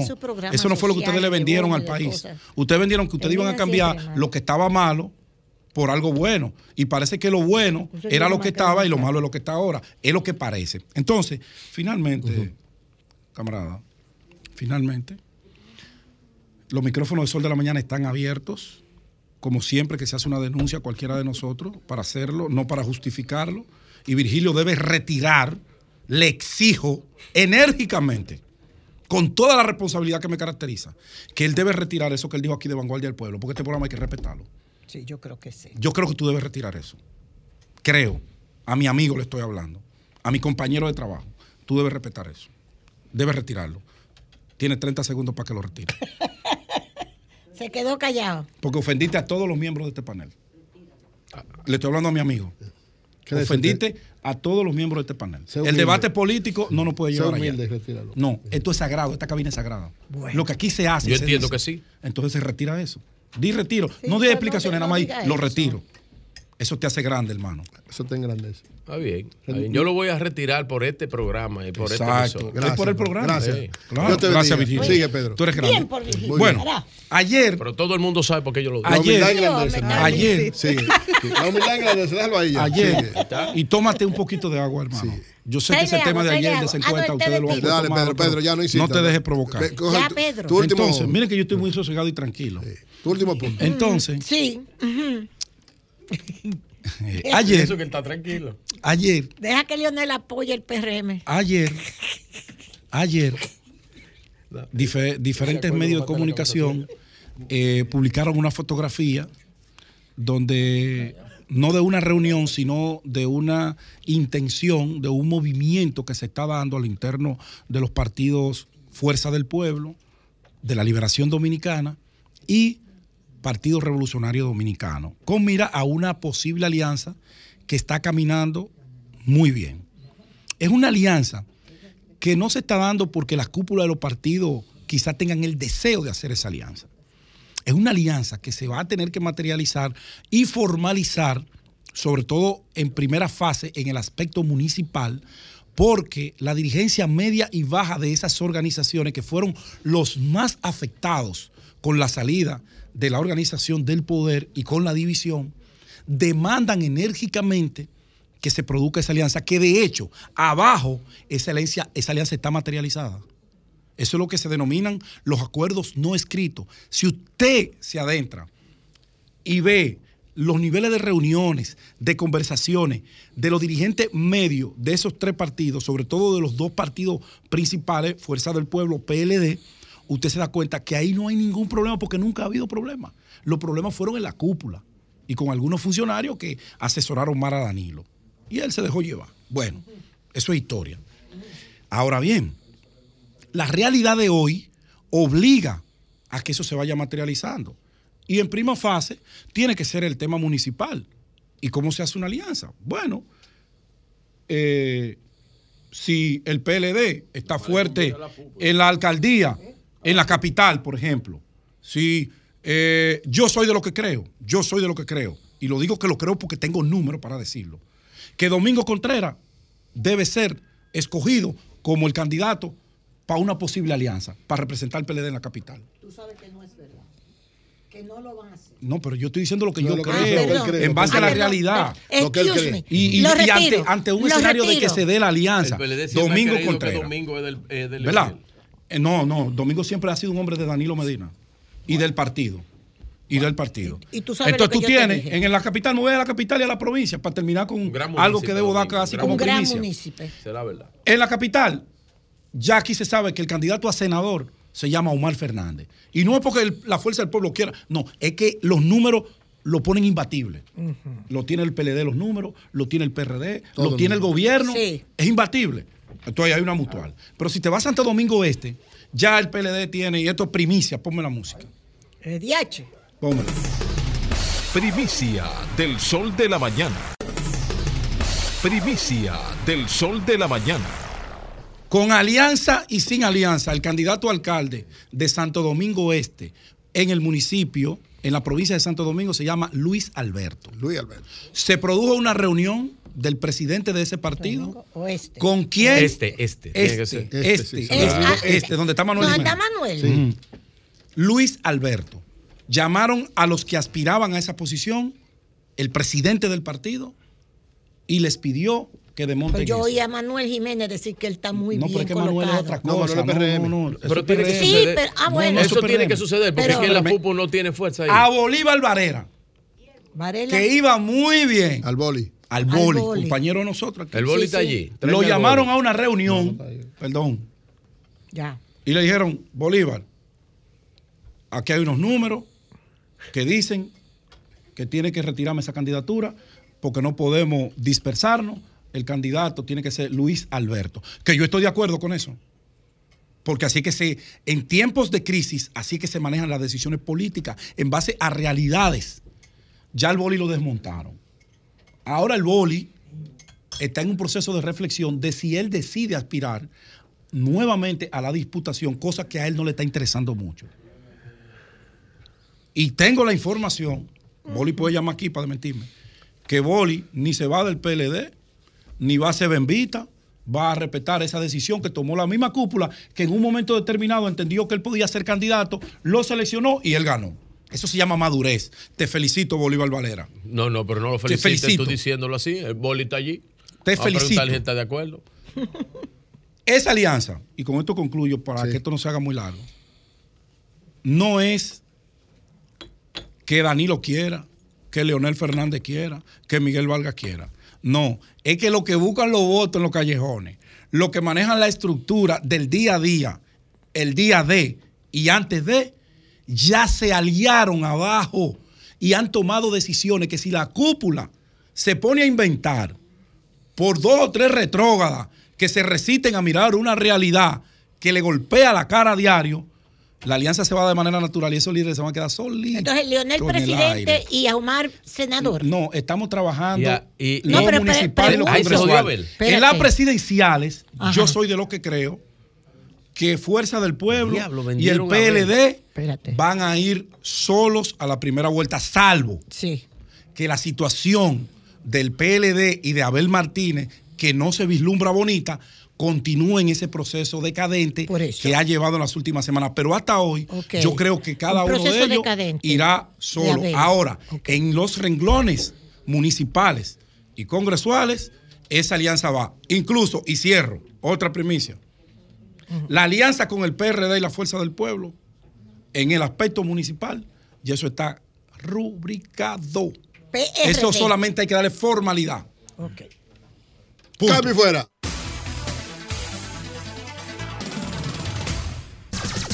Sol 106.5. 9, 5 minutos en el sol de la mañana. Continuamos con los comentarios. Adelante, José La Luz. Bueno, gracias, Eury. Bueno, señores, miren, eh, qué bueno que Yadir esté bien dentro de su situación.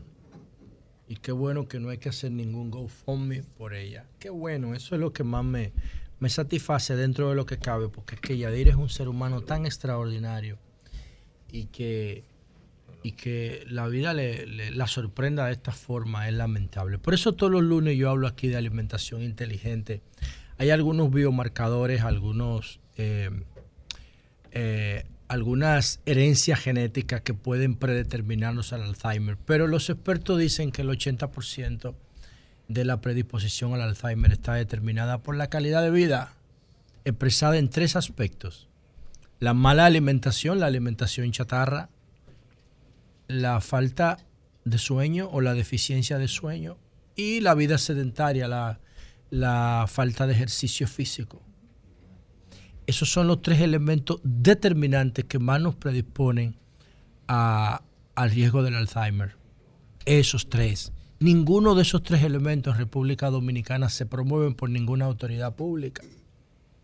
Y por eso todos los lunes yo hablo de ese tema y, y ciertamente hay genes que se pueden diagnosticar, pero insisto, si tienes esos tres elementos presentes en tu vida, una alimentación inteligente, actividad física de por lo menos 30 minutos diarios, cinco veces por semana y 7, 8 horas de sueño por día, es muy probable que no lo desarrolles.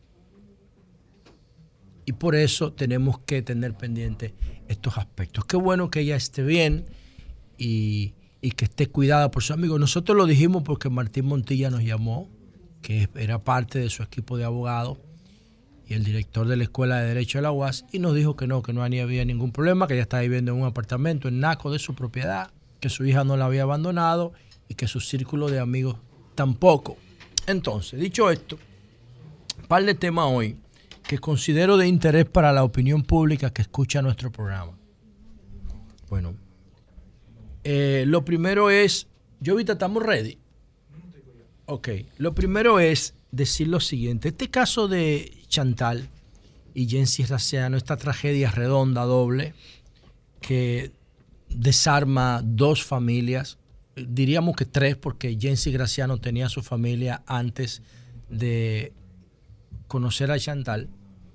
Si algo de importancia tiene es que nos permite prevenir que casos como este se reproduzcan en el futuro, como la aviación, que cuando hay un caso, cuando hay un accidente aéreo, eh, sale de los medios de comunicación y de los titulares, pero no sale de las agencias de investigación que investigan por tres vías diferentes. Investiga el seguro, investiga la línea aérea, la, perdón, la línea aérea no, la, la- marca del avión, investiga las autoridades por- aeroportuarias.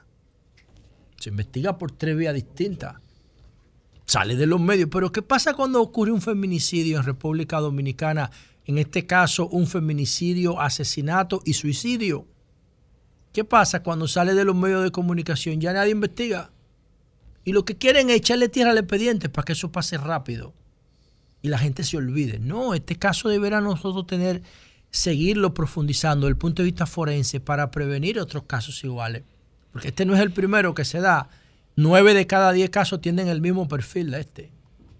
Lo que pasa es que aquí se han conocido todos los detalles de una vez, sobre todo por el testimonio de la hermana de Jensi, que ayer, antes de ayer, perdón, eh, mucha gente puso en duda lo que ella había dicho. ¿Y qué, qué pasó? Bueno, se filtraron los mensajes, se filtraron los mensajes entre Jensi, que Jensi le había puesto a su hermana cuando tomó la decisión de matar a Chantal y le dijo por qué lo hizo. Y ahí están los audios. ¿Qué vamos a hacer nosotros?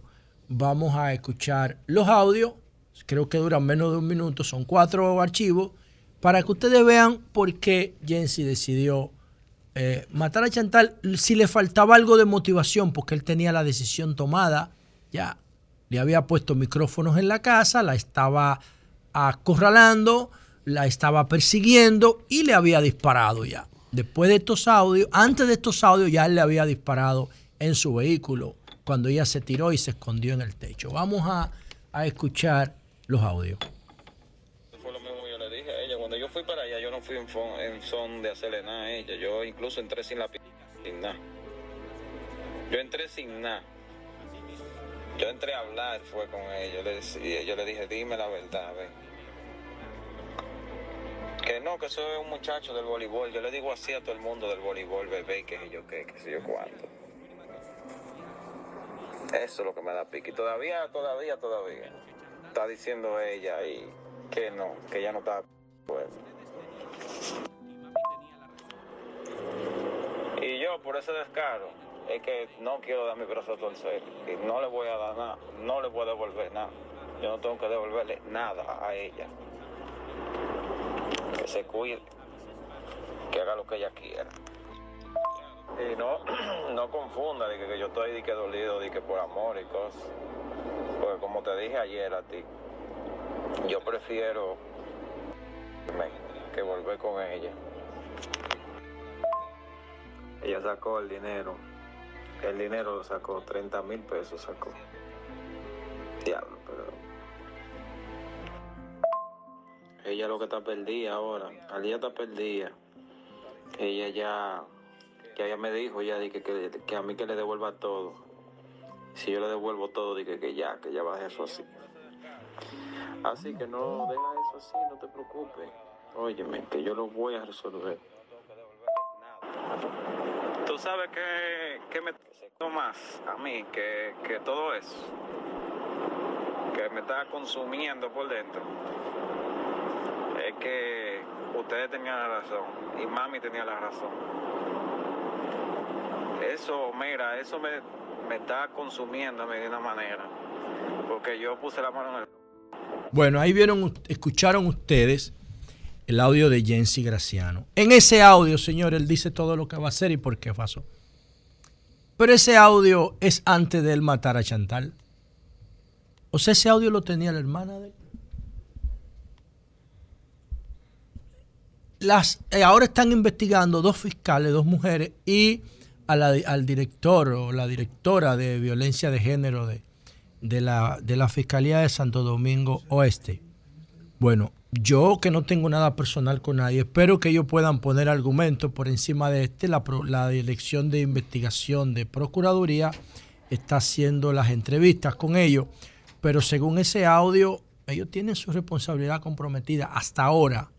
Ojalá que surjan argumentos que puedan justificar su acción y su comportamiento. Pero ahí Jensi dice muchas cosas, ¿no? Dice, a mí lo que más me molesta es que ella me dijo que no, que ese era un compañero del equipo de voleibol, que ella le dice bebé a todo el mundo. Él siente como que ella es de su propiedad y que ella no puede cambiar de pareja. Otro elemento importante es que él dice que ella le dijo, devuélveme todo lo que tú te llevaste de mi casa para yo dejarlo así, porque él se había llevado un paquete de cosas de la casa que lo más probable la compró, porque él era el proveedor en la relación. Recuerden que él le dijo a su papá, a don Roque, que hasta un vehículo había comprado porque ellos tenían un proyecto de decoración de interiores. Y lo más probable, él tenía llave de esa casa, por eso pudo instalar micrófono, porque él era el que proveía ahí. Entonces, después dice yo no creo que, que, que, que, cree, yo no quiero que crean que yo estoy dolido por, por, por, porque ella me está con otro. No, ese no es el problema. Mentira, estaba, estaba demolido por dentro. Porque quemó las naves, porque desbarató su familia. Porque se emperró. Porque se enamoró irracionalmente de una mujer que lo volvió loco porque era una mujer espectacular. Que no era ninguna chapeadora tampoco. Porque si, si, si Chantal hubiese sido una chapeadora, él no le llega. Hubiese estado en una torre detrás de Blue Mall con guardaespaldas y en una Mercedes MG de la cuadra, que valen como medio millón de dólares. Esa mujer debió tener DM explotado por narcotraficantes, por empresarios, por banqueros, por gasero, por pelotero. O sea, aclara el DM, que hay gente que no sabe lo que es. Nada, un, Un chat. No, la gente message. sabe, la gente sabe. Entonces, eh, otro elemento que él cita ahí, él dice, me sacó 30 mil pesos de la cuenta. Vayan sumando todos los elementos. Y después le dice a la hermana, pero no se preocupen, que yo lo voy a resolver. No se preocupen que yo lo voy a resolver. Ella que se cuide. Diablo, ahí el tipo estaba diciendo que le iba a matar, man. Y el Ministerio Público no hizo el menor esfuerzo por buscar esas conversaciones. Tenía que entrevistar a lo que Botón de Pánico define como árbol de vinculados. El árbol de los vinculados son los familiares, los amigos, los vecinos, los compañeros de trabajo. De los dos. Y ahí iba a estar toda la información necesaria para prevenir la muerte, no solamente de Chantal, sino también de, de él, de Jensi Graciano, porque también él está muerto. Está muerto por este manejo tan ineficiente de la violencia intrafamiliar, de la violencia de pareja, porque ellos no eran una familia, pero eran una pareja, y de la violencia contra la mujer. Y decir algo aquí, que hay gente que me está diciendo que no, porque entonces si todo el que provee eh, decidiera matar, hay muchísimas relaciones que el proveedor no mata, depende del perfil del proveedor. Si es un pelotero, no mata. ¿Por qué? Porque le sobra el dinero. Si a Alex Rodríguez le pegan cuernos y Alex Rodríguez regaló un anillo de, de un millón de dólares, pues Alex Rodríguez tiene 500 millones de dólares más para regalar y no le importa. Pero cuando un guachimán que va a LIR comercial donde coge fiado es fácil y coge una cama para pagarla en tres años guachimaneando y la mujer mete otro tigre en esa cama, el tigre entonces se llena de odio y revienta. Porque esa cama es lo único que él tiene. Entonces va a depender del perfil del agresor. Incluso en mi, en mi observatorio de violencia intrafamiliar, yo tengo varios casos de mujeres que proveen en la relación y han matado las parejas que le pegan cuernos, que le, que le son infieles. El caso de, de la, de la policía en el Seibo en la pandemia, que ella estaba, ella estaba retenida, le llaman a eso, ¿cómo se llama cuando retienen a un militar? Que no lo dejan salir. Que lo. Acuartelada, ahí estaba, la, la deportista del Seibo, estaba acuartelada en la policía o en la Fuerza Armada, qué sé yo, y dejó el, el marido de ella cuidando de los hijos en el Seibo, la casa era de ella, ella la ganó haciendo competencia deportiva de olímpica y vaina de esa. Y el tigre le hizo una vaina y ella cogió un cuchillo y lo mató. Esa del Seibo. Porque ella es la proveedora. Y la muchacha de Asua, creo que Asua San Cristóbal, que tenía relación con un pelotero, el pelotero en olla, el muchacho buscando una firma. Desde que lo firmaron, se le desacató a ella. ¿Qué hizo ella? Lo mató. La, vende- la, muchacha de San Pedro que le puso una tienda de paca al novio más joven que ella y se dio cuenta que el novio se le estaba por ir para Europa con otra mujer. Y agarró a un primo de ella, un mudo, lo metieron en un baúl de un carro, lo llevaron a un bate y lo mataron a batazo. Lo enterraron. Esas son mujeres agresoras. Mujeres agresoras. El proveedor provee a cambio de una exclusividad sin contemplación. Y eso tienen que tenerlo en cuenta las autoridades. Y por último, señores, quiero decir lo siguiente. Wow, este tema de los accidentes de tránsito es una cosa terrible, señores. Señores, República Dominicana es líder mundial de accidentes de tránsito con 64.6 muertos por cada 100.000 habitantes por año. El país que está más cerca de nosotros en el mundo es Zimbabue, y Zimbabue tiene 41 muertos por cada 100.000 habitantes por año. O sea, el 60% de lo que nosotros tenemos. Nosotros le llevamos 40% al que está en segundo, más del 40%. El, en tercer lugar está Liberia, en África, Zimbabue en África, Eritrea, que yo ni siquiera conocí ese país. En cuarto, en, en- no, en tercer lugar está Venezuela. Eritrea africano. Eritrea está en cuarto lugar y Liberia en quinto. Liberia África también. República Dominicana en primero, Zimbabue en segundo, Venezuela en tercero, Liberia en cuarto y Eritrea en quinto lugar. Ninguno de los países que están en, de los tres de los cuales son africanos y Venezuela, ninguno llega a 42 muertes por 100 mil habitantes. Nosotros tenemos 64. 64 por cada 100 mil. Cuando tú proyectas eso en su totalidad en el año, son 3 mil por año. 3 mil por año. Y entonces el ritmo que llevamos ahora es de superar eso. ¿Con qué? Bueno, con la muerte de cuatro niños, dos en Bonao y dos en Samaná, en Sánchez, y tres adultos. El caso de Sánchez Samaná es asqueante. Es asqueante y el presidente Abinader no puede pasar la página en este caso, ni Hugo Veras tampoco. ¿Por qué? Porque en la República Dominicana desde el año 2015 se suspendió la revisión de vehículos. Yo no tengo el informe técnico de DGCET, pero estoy seguro que esos camiones no tenían revisión técnica porque la revisión técnica es voluntaria. Yo le hago revisión técnica a mi guagua porque yo quiero andar seguro, pero yo, pero yo no puedo controlar el camión que va compitiendo conmigo en la autovía, en la carretera. El- eh, la, la- la revisión técnica del camión es una cuestión de costos eh, desde el punto de vista del negocio del dueño. Que si el Estado no le hace presión, el dueño se queda callado porque sabe que revisar un camión técnicamente se le van 100 o 200 mil pesos. Esos camiones no tienen luz, esos camiones no tienen freno, esos camiones la goma no sirven. Y esos camiones son los que están interactuando con nosotros en la carretera. Entonces eso no puede seguir. Fue dos camiones que chocaron, dos camiones chocaron y uno se metió a la puerta de la escuela donde estaban saliendo los niños. Coño, nos vamos a quedar tranquilos ante esa tragedia. Ante esa tragedia nos vamos a quedar tranquilos con los brazos cruzados, esperando que venga otra noticia para que tape esa. Dos niños que estaban estudiando, no estaban operando un punto de droga, no estaban oliendo cemento. Estaban estudiando, saliendo de la escuela. Después de Semana Santa. Ahí está muerto. Igual que los dos de Bonao.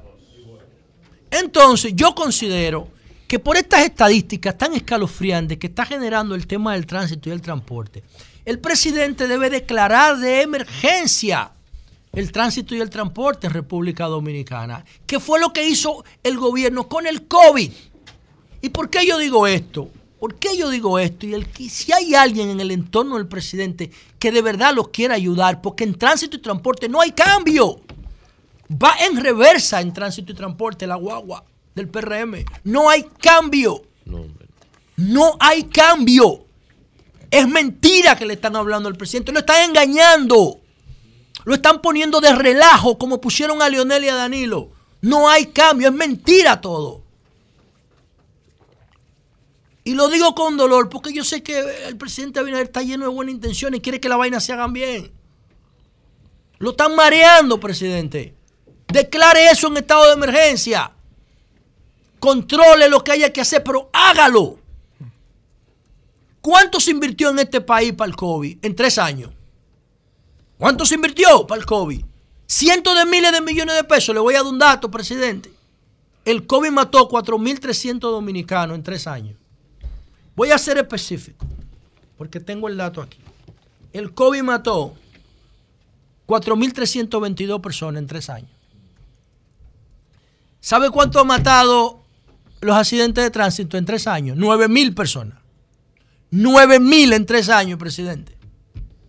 El COVID, 4.300. Los accidentes de tránsito, 9.000. ¿Cuánto nosotros gastamos en, en tránsito y transporte en República Dominicana como política pública? Dígame, si no vale la pena, si no amerita este capítulo de tránsito y transporte ser declarado de emergencia pública en República Dominicana. Y como yo no hago ninguna crítica sin propuesta. Yo quiero decirle a mi amigo Hugo que estoy apostando a su gestión lo siguiente. Vamos a esperar dos años más después de las elecciones para hacer la licitación para poner 30 talleres para fiscalizar 5.192 vehículos, 5.192.000 vehículos.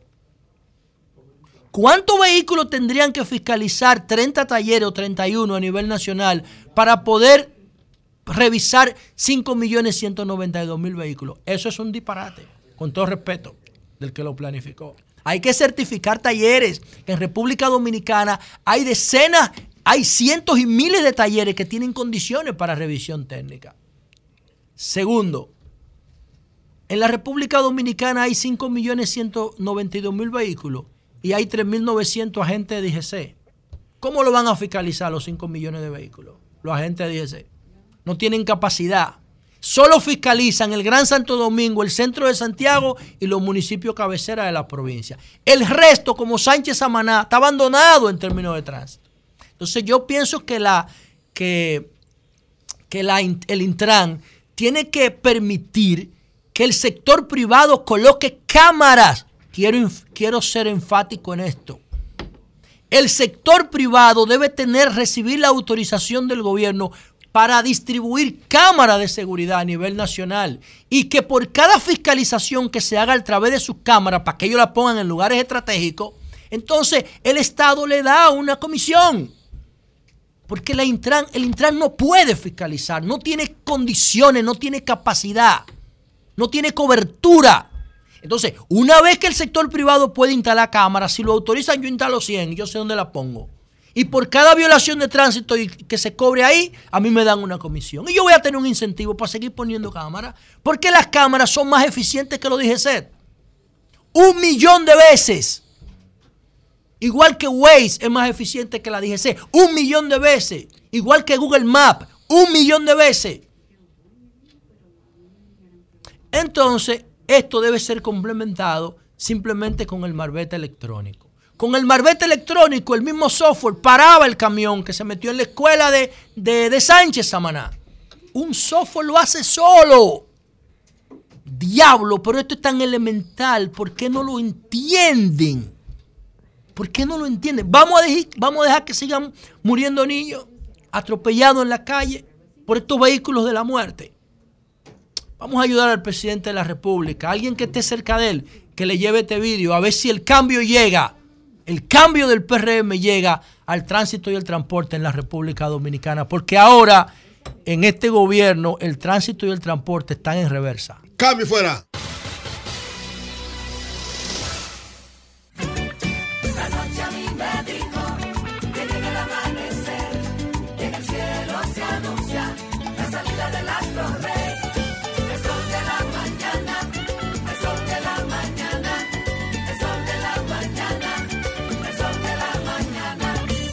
Falta poco para celebrar a lo grande. Muy pronto, 15 días con miles de ofertas. Este viernes 14 de abril, Jumbo está de cumpleaños. Prepárate, la fiesta del ahorro. Son 106.5.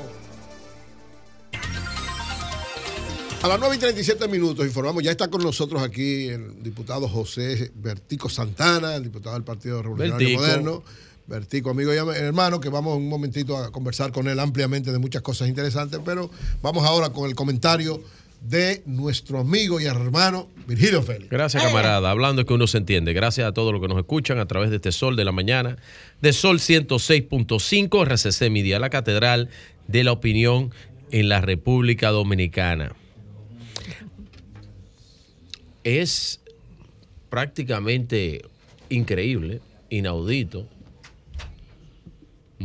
y hasta de análisis cómo la encuesta Gallup cuatro días antes se anuncia la firma con este medio, con RCC Media, se vuelve tendencia en redes sociales, que es el arma que uno tiene para medir todas estas cosas. Luego sale la encuesta y sigue siendo tema de debate social y político. Ahora, para lo que ha sido tema y le ha dado que están buscando la peseta, que no la encuentran todavía, para los que nos escuchan que son más jóvenes, es cuando se queda loco, buscando rumbo, taciturno, no encuentran por dónde ubicarse. Fue a la oposición política, que ha reaccionado porque dice un adagio popular que según el maco la pedra. ¿Verdad? Pero Cuando usted ve el maco, usted no puede agarrar, si el maco es grande, una piedra chiquita no le va a hacer nada. ¿Qué, Entonces usted le tira un peñón. ¿Qué pensará Osvaldo? Uno de los más grandes Sí. preservacionistas Sí, medioambientales. pero de según esa el, frase. según el maco la pedra. Sí, Esa- así es que dice. Entonces, esa frase. Es María Elena, ¿qué tú opinas? entonces el maco, Pero es que verdad que la usan. el maco, Mejor que diga eso. Claro, no la usa, un pueblo, la usa un pueblo con cuatro grados de La primaria. luz. Mejor que es. diga eso y no lo que dijo el otro día, que lo único que le, pregunta, le preocupaban a los ambientalistas era cuidar unas tortuguitas. Esa es la idea de él. de él. entonces, Según el maco la pedra, parece que la es. encuesta era un maco bien grande. Pen, pen. de Estos macos grandes. Ay, un maco pem- Y esos macos lo han puesto loco. No han encontrado por dónde meterle el agua al coco. Tanto así que lamentablemente, tengo que decir lamentablemente porque no me quedan otros argumentos de explicación de por qué el para mí el mejor estratega de campaña que tiene cualquier partido político es Francisco Javier García por su experiencia y porque es un, un ganador de elecciones. Eso es la verdad, eso hay que decirlo. No puede ser mediocre con eso. Y Francisco un tipo, hace su análisis, sienta aquí. Lo que no se permite ni se entiende era porque Francisco se sentó aquí casi una hora y nadie le pudo hacer una pregunta. Porque esto es un programa de panel.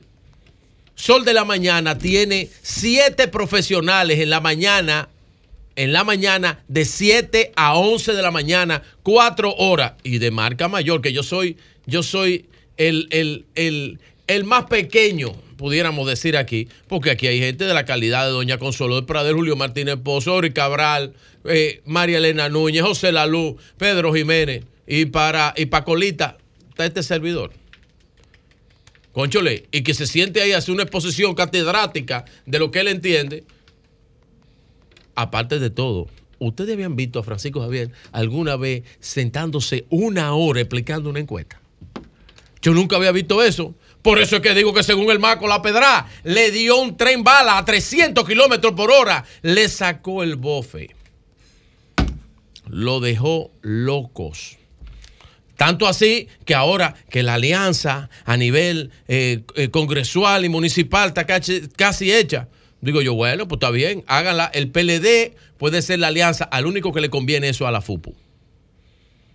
Que no tiene un solo candidato que pueda repetir a ninguna posición municipal ni congresual. Que me lo traigan aquí y me lo demuestren.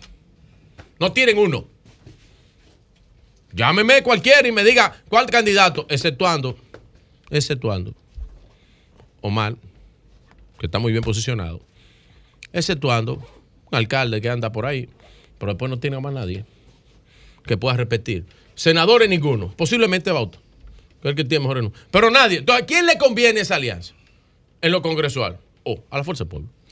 Virgilio, No le conviene a más nadie. sí, un- no le conviene a más nadie. Porque, con todo el porque, respeto. porque Con todo el respeto, la Virgilio. estructura política. Adelante, Sí, maestra. No, es solamente decirte eso. Sí. RCC Media tiene dos empresas contratadas para la cuestión de las encuestas. Y una Desde luego. Más, que un, más que una encuesta, es un estudio que hace, que es RC, ¿cómo que se llama? RD Elige. RD Elige. Cuando viene RD Elige, lo que se presenta aquí es para el público fundamentalmente, para nosotros también que hacemos algunas preguntas, Sí. pero es de nosotros que Sí. somos RCC Media, para el Sí. público que nos está oyendo Sí. y que puede opinar o puede decir y lo hacen, tanto por aquí por allá. Lo mismo ahora con Gallup. Fíjate que cuando se presentó es RCC Media que le presenta al público la encuesta de Galo, pero es de nosotros, de RCC Media. No es una discusión con una encuesta que es de esta propia empresa, a donde nosotros también estamos, sino que es para presentársela al público y que el público opine. Fundamentalmente esa es la idea. Las dos, los dos trabajos que se hacen Claro, en ese sentido. por eso- Entonces, perdón. Entonces no era Francisco Javier viene porque se ha presentado la encuesta, se presentó con toda formalidad que tuvo Rafaelito. Le dio un tablazo. Perdón, espérate. Rafaelito vino, la presentó Sí. con nuestros compañeros de Sol de la tarde. Y él vino a Y replicar. no vi, espérate. Y lo que se hizo fue presentar la encuesta, ni ahí mismo se le hicieron cuestionamientos. Y vino Francisco Javier a traer la posición del PLD con respecto a eso. Vino Francisco Javier, se le dio su espacio y ahora rumba abierta para baile, que opine toda la sociedad con No, pero si se le dio el espacio es- a Francisco Javier 45 Sí, minutos pero- para hablar de una encuesta nacional, el cual eso le ha afectado al PLD y le ha afectado a la Fuerza del Pueblo, debió Ya. dársele el mismo espacio al PRM porque tiene Pero también sus sus discusiones y se le debió dar el mismo espacio, no, no, no. al- a- se le debió dar el mismo espacio al- a la Fuerza del Pueblo, dices, pero no tú- 45 tú- minutos hablando por su boca al frente del panel más importante que tiene este país. dile a- en eso es que yo no estoy No, de acuerdo. usted está equivocado. No, no, yo no estoy equivocado. Antonio, es no, que no, pero se lo dije, se lo dije se a don Antonio. No, no, pero se lo dije a Antonio, pero eso no tiene que ver con eso. dile que pero venga. maestra, es que eso no tiene que ver sí con eso. tiene que ver no, con no eso. tiene que ver con eso. Tiene- no eso tiene que ver. tú tienes que no tiene en que la ver. posición No, la posición yo estoy es puesto. No, yo estoy puesto en la posición. a la- en la que tú no, pero eso mismo, pero yo estoy de acuerdo. yo estoy de acuerdo. No, no, un momentito. No, un momentito. Yo estoy de acuerdo. Ahora, lo que no se puede es eso. Don es un programa Antonio, de panel. que venga el PRM No, es un programa de panel. otro. De No, panel. Y debió aceptar preguntas. No, la encuesta la presentó la, familia que tenía que presentarla, que eran los dueños y los representantes. Los otros son réplicas. Los otros son réplicas y representantes de partido. Y esto es una empresa, es un medio de comunicación independiente. Eso no tiene que ver. No, no, no. no. Perjudicando a la empresa, No, yo no estoy perjudicando a nadie. Yo estoy diciendo mi punto de vista. Mi punto de vista. Bien, pero bien. Pero bien no, bien Pero bien. mal. Bueno, pero bien. tuya. Pero bien. Bien pero mal, de Pero bien. tuya. Entonces, mire. Ya, doña Consuelo, tranquila, Oh. calmada, calmado Bien. todo. Dale. Entonces, Concluye, cuando, concluye. a- cuando ayer. No, que no ayer, que siga. No, cuando ayer que la alianza. Concluye con otro tema. Porque lo que pasa es que, que no es lo que pasa es que, que Él nada no entiende lo que, que nada es. Las está dos, las dos encuestas que se están la- haciendo. en nada, en nada es, es- para el público. Tranquilo, pero maestra, de la un momentito. empresa para el por eso público. mismo, por eso mismo yo entiendo eso. Que no se sienta mal, José, perdóname, que no se sienta mal Virgilio, pero Virgilio tiene razón, pero poca. Está bien, está bien, yo no tengo problema. Yo no tengo problema que disientan conmigo. Está bien, no pues tengo dale. problema. Miren, miren, miren. Volviendo al, Al fin al llegaste tema. tú. Ah, volviendo Estaba al tema. conversación Ya, aquí con el senador de San Cristóbal. Volviendo al tema, Sí, sí, para nadie, para nadie Saludo especial para queda duda, para nadie cabe la duda de que la familia y que don Rafael Acevedo es un hombre muy serio en este país. Y lo hizo ayer y llamó un hombre muy serio. ¿Y tú ahorita hablas de eso? Muy serio. Extremadamente serio. Ahora yo le digo lo mismo que dijo el doctor Ricardo Nieves sentado donde está Eury Cabral. Tráiganme una encuesta. Oiga, donde usted quiera. Enséñemela en privado, en público, hacemos un live por YouTube, en Sol de la, en Sol de la Mañana, donde usted quiera. Tráigame una encuesta en la cual la oposición esté sumada por encima del 40%. Tráigame una.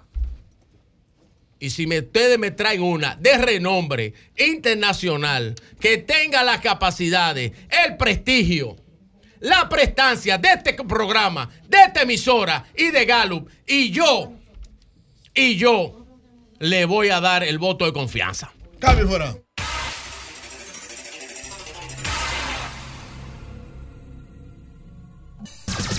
Sol 106.5. 53 minutos en el sol de la mañana tenemos, ya lo habíamos anunciado, a Bertico Santana, abogado, eh, diputado de la circunscripción número 2 por el Partido de la Amigo Liberación mío. Dominicana, un gran amigo Hermano. y hermano y, do- y Hermano aspirante mío.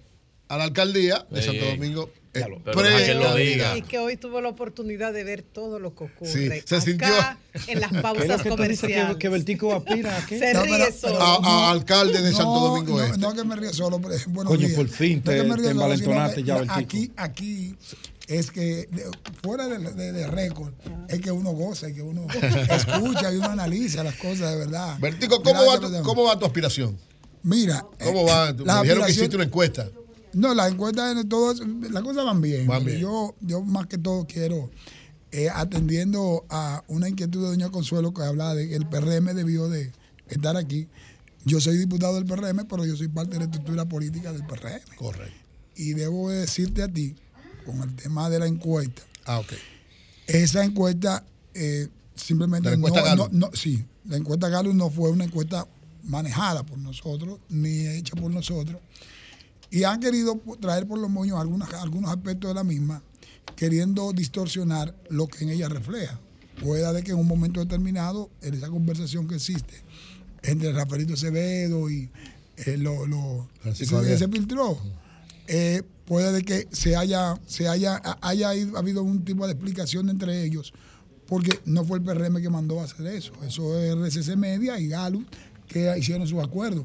Y eso es algo que nosotros respetamos como PRM. Ahora, nosotros tenemos nuestra propia encuesta y esa realidad que ahí se vive, en gran medida, hay aspectos que no estamos de acuerdo, hay aspectos que sí estamos de acuerdo, pero simplemente no podemos venir a un debate a decir cosas que no son la realidad. Pero la verdad es que se refleja ahí, y algo que a mí como político me preocupa, que es que el 66% del dominicano no quiere, está sintiéndose ya en desacuerdo con, los ciertos, eh, con el liderazgo político. Es decir, eh, el estar metiendo a los políticos en todo en un mismo saco ha ido debilitando el sistema de partido que todavía es bastante fuerte porque la gente acude a las urnas a votar, pero cada vez si tú te das cuenta es menor la participación. Ahora, cuando la gente tiene una valoración de un político, no importa en el lado en que esté, ni cómo esté, sino tiene esa valoración, va y vota por él, que fue el caso de Luis Abinader. Y lo que sí debemos de reconocer, y eso no lo puede nadie en su sano juicio aquí cuestionar, el nivel de intención del voto y de valoración de la, la figura presidencial de Luis Abinader que tiene el pueblo dominicano. Entonces, la el gran compromiso de nosotros es hacer que eso se convierta en voto aunque en la realidad cuando lo midan orgánicamente en los partidos políticos, dado la debilidad que la gente tiene en el esquema político, baja, la valoración de Luis baja cuando se va a, a- a la vinculación al tema político partidario. Porque Luis Abinader se ha dedicado y se ha focalizado en empezar a resolver los grandes problemas nacionales. Y aquí el gran acuerdo que yo entiendo que debemos hacer los políticos es sentarnos en una mesa. Ok, esto es un juego político, yo quiero ser, tú quieres ser. Pero vamos a establecer un orden de prioridad para resolver los problemas nacionales, que cada vez, cada vez que aquí hay una desgracia, el otro se alegra. Entonces, eso no puede seguir así. Nosotros tenemos, la, la clase política debe derrumbarse por un sendero totalmente diferente al que tenemos ahora para que esa percepción que hay ahí, percepción no, esa realidad que tiene esa contigo. de un 66% Es así. que la clase política, si tú ves aquí ahora mismo, Danilo Leonel, Francisco Javier, que ha dirigido con 50 campañas, todo el mismo grupo en el PRM, los mismos grupos gravitando, forzando todo, de, 20, de, de- de 30, 40 años, 50 años. ¿Y cuándo vamos a pasar nosotros a hacer en, en primer plano, a discutir los grandes problemas nacionales? Yo estoy en un municipio que está plagado de problemas, pero quienes quieren ser no lo dejan ser y los que quieren gravitar en el mismo son los que nunca han hecho nada por nosotros. Entonces, habemos un grupo que queremos hacer las cosas diferentes. Y aquí hay políticos demasiado serios en todos los partidos políticos. Y debe de- de- debe- debemos de revisarnos. Eso a mí me preocupa. En la escuela lo único que me preocupa a mí es el 66%, de verdad te lo digo. De verdad te lo digo, cada vez que sale un escándalo y que pasa algo, están los políticos involucrados, pero hay unos que no son políticos, hay unos que llegaron, eh, se engramparon en el escenario político y están haciendo cosas por su comunidad, entendiendo que son políticos, pero no lo son. Entonces los políticos se van cada vez relegando más a un segundo plano. Si no, pregúntale a esa camada que fue saliendo del Congreso y ha ido dejando el Congreso en un tema que a veces tú quieres discutir algunos debates de ideas y son dos o tres que tú te puedes sentar a discutir temas de debate profundo y que tomemos decisiones, porque aquí hay que tomar decisiones para muchos problemas nacionales. Pedro trató un tema muy importante hoy en su comentario, el disgusto de diputados PRMistas en Santiago porque unos bonos que habían sido enviados a ellos no les llegaron, bonos de Semana Santa. Entonces hay dos aspectos a destacar, el uso de bonos que supuest- supuestamente no, están dirigidos a la población más vul- vulnerable y entonces se utilizan para fines políticos. Y segundo, después que hizo su comentario, a Consuelo le llegaron decenas sí. de mensajes en diferentes puntos Sí. del país diciendo que eso no era un caso aislado de Santiago, que Sí. eso estaba ocurriendo a nivel nacional. Y mencionaban comunidad tras Sí, comunidad. sí, los Entonces, chirinos, la guayiga, Constanza, sí. ¿Cómo es posible que se utilicen bonos dirigidos a la población para fines del partido PRM? ¿Y qué está pasando? Que esto no, no ya lo están usando, pero no le está llegando al- a, los destinatarios. Mira, lo más importante con el tema de los bonos es el nivel de humanización que se le ha querido dar a las ayudas sociales del gobierno. Ya la distribución, porque eh, eh, eh, se le ha puesto un candado tan fuerte al tema de las ayudas sociales, a los programas sociales, que no puede ser posible que Consuelo reciba tres bonos, porque ella puede recibir tres, pero no va a poder usar uno. Porque hay un sistema que te bloquea si la ayuda social fue destinada un bono para una ayuda social en un momento determinado a Consuelo, es uno que tiene que tener. Ahora, hay una serie de requisitos, porque hay gente que tiene la posibilidad y tiene la facilidad de adquirir en un momento determinado, en un, porque es por ciclo que te dan los bonos, ¿no? Los bonos no te lo dan, decir, te lo dan en diciembre, te lo pueden dar en Semana Santa, que dieron una parte ahora, y, pero si tú ya activaste un bono, no te permite activar otro, no importa en qué parte del ciclo del año tú lo hagas. Entonces, lo que sí hay muchas personas que, y hay que reconocer, y eso se da en todos los partidos políticos, porque pasaba cuando mandaban la funda. Eh, escúcheme, doña Socorro, que la, que doña Consuelo, que la tomó usted de parámetro. A doña Consuelo le mandaban 10 fundas. Ella la guardaba en su casa y la iba usando Lo gradualmente come para, para la- ella. el término ¿Me come entiendes? solo Entonces, salió de ahí. Ya, ya, ya de ahí, a ella Consuelo Así no le puede pero- llegar de acá. Pero la Entonces, humanización ahora, de los la- bonos es hacerlo a través del partido. no, No, no, es que ahí, no pero ahí va, pero escúchame, ahí, ahí va, pero está bien, el pero está bien, pero ahí, también, pero, perdón, pero ahí haciendo. no, no, ah, pero ahí, perdón, eso que se están quejando en esta carta, pero perdón, perdón, se hace a través de las instituciones, fundas de vecinos, Claro. eh, La en las iglesias, La carta. van a las gobernaciones. No, no, no, no, pero óyeme, eh, eh, vuelvo y te repito, aquí hay que tener una cosa y, y te voy a decir algo a ti, Pedro. De adelante, usted puede. Ah, óyeme, hay a, a- a- a diputados del PLD que el gobierno puede darle 100 bonos. Sí, se lo dan. Yo lo dije ahorita, claro que Entonces, sí. aquí, Señores, sí, es que vamos, estos pero, diputados están sometidos pero- a tanta presión con social. la gente social. No, Oye, entonces, ¿eh? entonces, No entonces, entiende. lo que hacía el PLD, te daba, eh, a mí en diciembre el. PLD me mandaba a mí una cantidad de Y la- yo la Los daba, pues entonces, pero lo pero daban. lo que quiero es, y, y a, a raíz de la pregunta a, la María respuesta Elena, es que sí, que se hace a través del partido. se hace, no, se hace a través de los representantes de los partidos políticos que son los que van más cercanos están a la gente. Porque al final la gente va donde nosotros, el- los líderes políticos. Y es una de mis quejas internamente que yo digo, yo te digo, no es posible que nosotros sabiendo las necesidades de la gente, no tomemos decisiones en algún momento determinado para resolver ciertos problemas. Ok, perfecto. ¿Me entiendes? Es decir, yo reconozco esa parte. Puede ser de que le manden 100 bonos a uno y no le den los 100 bonos. Quieran desviárselo para dárselo a otro, pero al final es para dárselo a la gente. Sí, hombre, Lo más del canal a veces que usamos. O sea, tú dices pero que no fue que se usa. lo cogieron, sino que lo desviaron lo- para- y lo usó otro. Lo usó otro y no se lo dieron a algún otro, pero al final es una sola persona que lo va a poder usar. No hay forma de que alguien te, te, te- te use dos bonos. Es una gente y es la parte más, vuelvo y te repito, más digna que te puede hacer. No, lo más digno, sería el trabajo. No, estamos, estamos hablando de la ayuda. trabajo ayuda, para el- la el- gente. el- Del tipo de ayuda. El tipo de ayuda, eh, yo estoy hablando del a tipo mí de esas ayuda. ayudas sociales, tú sabes que siempre son tan Bueno. complicadas. José tiene una pregunta. José, adelante.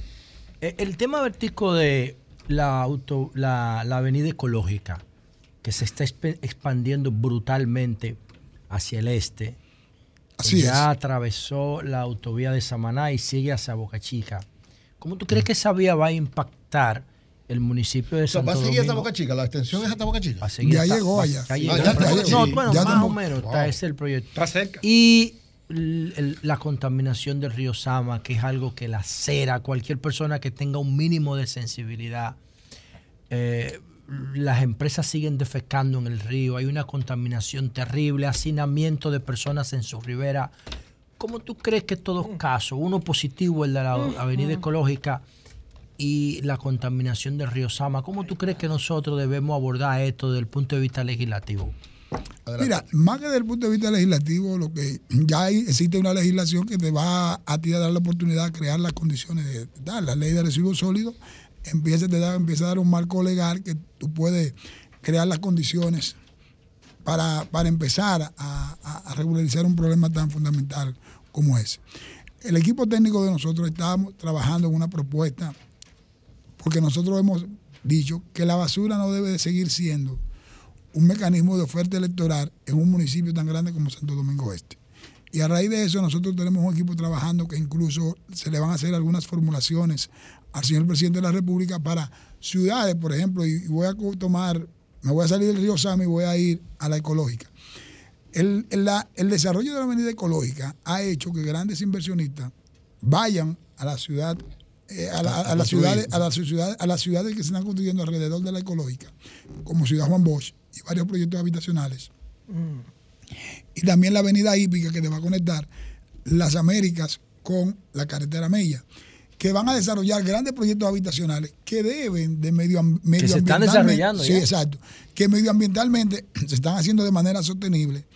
Yo creo que esa gerencia desde el punto de vista de la basura debe de empezar a implementarse desde ya, desde ahora, ahí para la recogida y el depósito final de los desechos sólidos, porque vamos a tener cerca, ahí en la, carretera Mella, antes de llegar a San Pedro, depósitos de basura mucho más cerca para empezar a quitar del río Sama todos los vertederos que por años tenemos a la orilla del río Sama, porque dame decirte, cuando éramos el Gran Santo Domingo, Duquesa estaba allá, ¿verdad? Pero ahí habían unos transfer en el sector del Tamarindo y toda la orilla del río Sama, que eso, eso es el puro infierno. Había transfer ahí. Sí, Ah, de, bueno, de hecho, sí. de, de hecho existen, Sí, existen todavía Sí. algunos focos Jonathan ahí que depositan basura. Cerca del río, a, menos de, Sí, de sí, 200 sí, sí, acuérdate que, que, que Pero Ney allá hay urbanizaciones, allá hay unas urbanizaciones que cuando la están preparando, tú sabes que cuando empiezan a hollar, ¿qué encuentran? Basura sepultada. Si nosotros siempre, entonces, todo eso a nosotros nos afecta y nosotros, ya como te digo, desde el punto de vista legislativo, la legislación está. Ahora, lo que nos corresponde a nosotros y lo que estamos haciendo, al equipo técnico que nos acompaña, estamos haciendo un plan para presentárselo al señor presidente de la República porque es un- una solución que hay que buscársela pero con el Ejecutivo, porque por más recursos que tenga el ayuntamiento, pueda generar el ayuntamiento, la inversión inicial tiene que venir de la mano del, del Poder Ejecutivo. Y entonces nosotros empezar a trabajar eso gerencialmente, hacerlo. Ya el tema del- de, de- las empresas que siguen vertiendo desechos al río, que hay una contaminación bastante fuerte, nosotros estamos trabajando eh, en hacer un plan para presentarlo a ellos y presentarlo a medio ambiente para de una vez y por todas crear las condiciones de que existan plantas de tratamiento previamente antes de llegar al río, que no son caras y entonces el gobierno puede darle No, facilidades. pero no puede ser opcional, Vertico. Pero Tiene que ser yo- obligatorio la planta de No, tratamiento. no, No, puede no ser opcional, opcional. No, no, no va a ser opcional. E incluso, incluso te voy a hay decir, un te voy a decir- bellísimo te voy a decir de algo. procesamiento de los sabes residuos que sólidos Santo que Domingo- debe ser emulado para los demás que se van a hacer en el país. Santo En Domingo Higüey, Este. y está funcionando. Santo Domingo Este es una ciudad Que tiene la planta de dormitorio. tratamiento y todo. La idea nuestra es que Santo Domingo Este pueda convertirse en una ciudad destino. Hay que llevar los servicios para allá, público para eso. Exactamente. Llevar Pero, allá ah, que la gente se quede allá. No, no tanto No es llevar que los se quede servicios, o no. sino es el, el que venga se pueda quedar en Santo Domingo Ah, ok. Este. Crear las condiciones de que existan áreas de No hay cuántos hoteles hay en Santo Domingo Este. Nada. Hoteles de cuatro, sí hay, el coyo, el que está cerca del aeropuerto. No, ya ese no es Santo Domingo ya, Este. ya ese no es Santo Domingo Este. Ya Eso- no es eso- Santo eso- Domingo Este. eso es la caleta. Eso es la caleta. Eso es la caleta. Ahí en la América. Sí, Sí, eso en es la América. Eso es la caleta. Tú dices en, eso la- está- en la- en el puente Juan Carlos, que están es a la. No, no, no. Esos ya son hoteles No, de, no, de hace no, ese, 40 no, años. el que está cerca del aeropuerto, eso es la pregunta, caleta. eh, él, caleta. preguntas por el Holiday Inn que está ahí. El Holiday Inn, es la caleta. Es la eso- caleta, no, no, eso pertenece, eso está en la, la franja entre nosotros y eso, pero ya pertenece a la administración, a, la caleta. Pero en Santo Domingo Este, ¿cuántos hoteles de cuatro estrellas hay? De cuatro. Eh, Blue House, no. Blue House. Blue. Uno Blue solo. House, uno solo. No, y el otro, y el, que, está, el que está en la, en la carretera Mella. Hay uno en la autopista No, San Isidro. ya, el eso autopista ya- San Isidro no Es una cabaña, Eury. Tú No, estás no. hablando de una cabaña, No, ese Eury. es House. Y el que está en la, en la carretera Mella. En la carretera, hay en la, en la carretera Mella hay no, uno en la ya, carretera Mella y uno en la ya, autopista San ya Isidro. finalizó Hay-. Hay uno al inicio de la autopista. Eury no sabe de cabaña. No, Yo no sé de caballo. no, no, no, la, idea. Pedro sabe, Pedro, hay- la cabaña que están ahí. El. José, oye, Hay al, inicio de la, autopista de San Isidro hay un hotel ahí. Blue, ese es el que él acaba de citar. Él, acaba de citar ese. Hecho varios programas especiales. En la carretera Mella hay otro. No, pero que ya no. Que eso no, eso ya no pertenece Ah, a- cerraron. Ah, no, pero no, hay. tú no vas a fallar, tú no vas a fallar. Yo soy de ahí, compadre. Mira, Eh, ahí en el Nacaomina. atractivo, mira, el atractivo Tú eres de de la esto, tú avenida. no soy de la mina, tú Pero eres de Señores, un municipio como Santo Domingo. Este que no tenga un hotel cuatro estrellas. Pero, pero escúchame, mira. Mira, no, pero tiene, perdón. Señores, tómense la tiene, pastilla. Tiene, tiene muchas eh, inversiones de, de Airbnb. Es decir, hay mucho, muchas, muchas. muchos De Airbnb, lugares pero no hay hoteles así. Pero hoteles no lo hay. Ahora, el atractivo que va a tener, y que desde ya lo tiene, es la avenida ecológica. Cuando tú partes de la. No te voy a, no te voy a mencionar en el Ah, Hay planes de hoteles por ahí también. Hay planes de hoteles. Si no lo arrabalizan eso, porque Eso. yo vi, yo vi que lo están como arrabalizando. El presidente de la República ha sido muy responsable con eso, con el tema de la arrabalización. Inclusive él ha manifestado grandes inquietudes con el tema de la, de la migración ilegal e invasiones de tierra que tienen que tratar de buscarle las soluciones. Pero hay que, ha- hay que crear conciencia y a- también a la gente hay que crearle, a- da- darle la facilidad para que puedan en algunos barrios, por ejemplo, Ok. yo estuve ayer en Brisa, Sí. en Brisa hay un sector de, de- de inmigrantes, ellos tienen grandes planes de desarrollo y desde el punto de vista local, ellos tienen muchos planes de desarrollo. Bueno, ojalá se la- dos o tres ahí.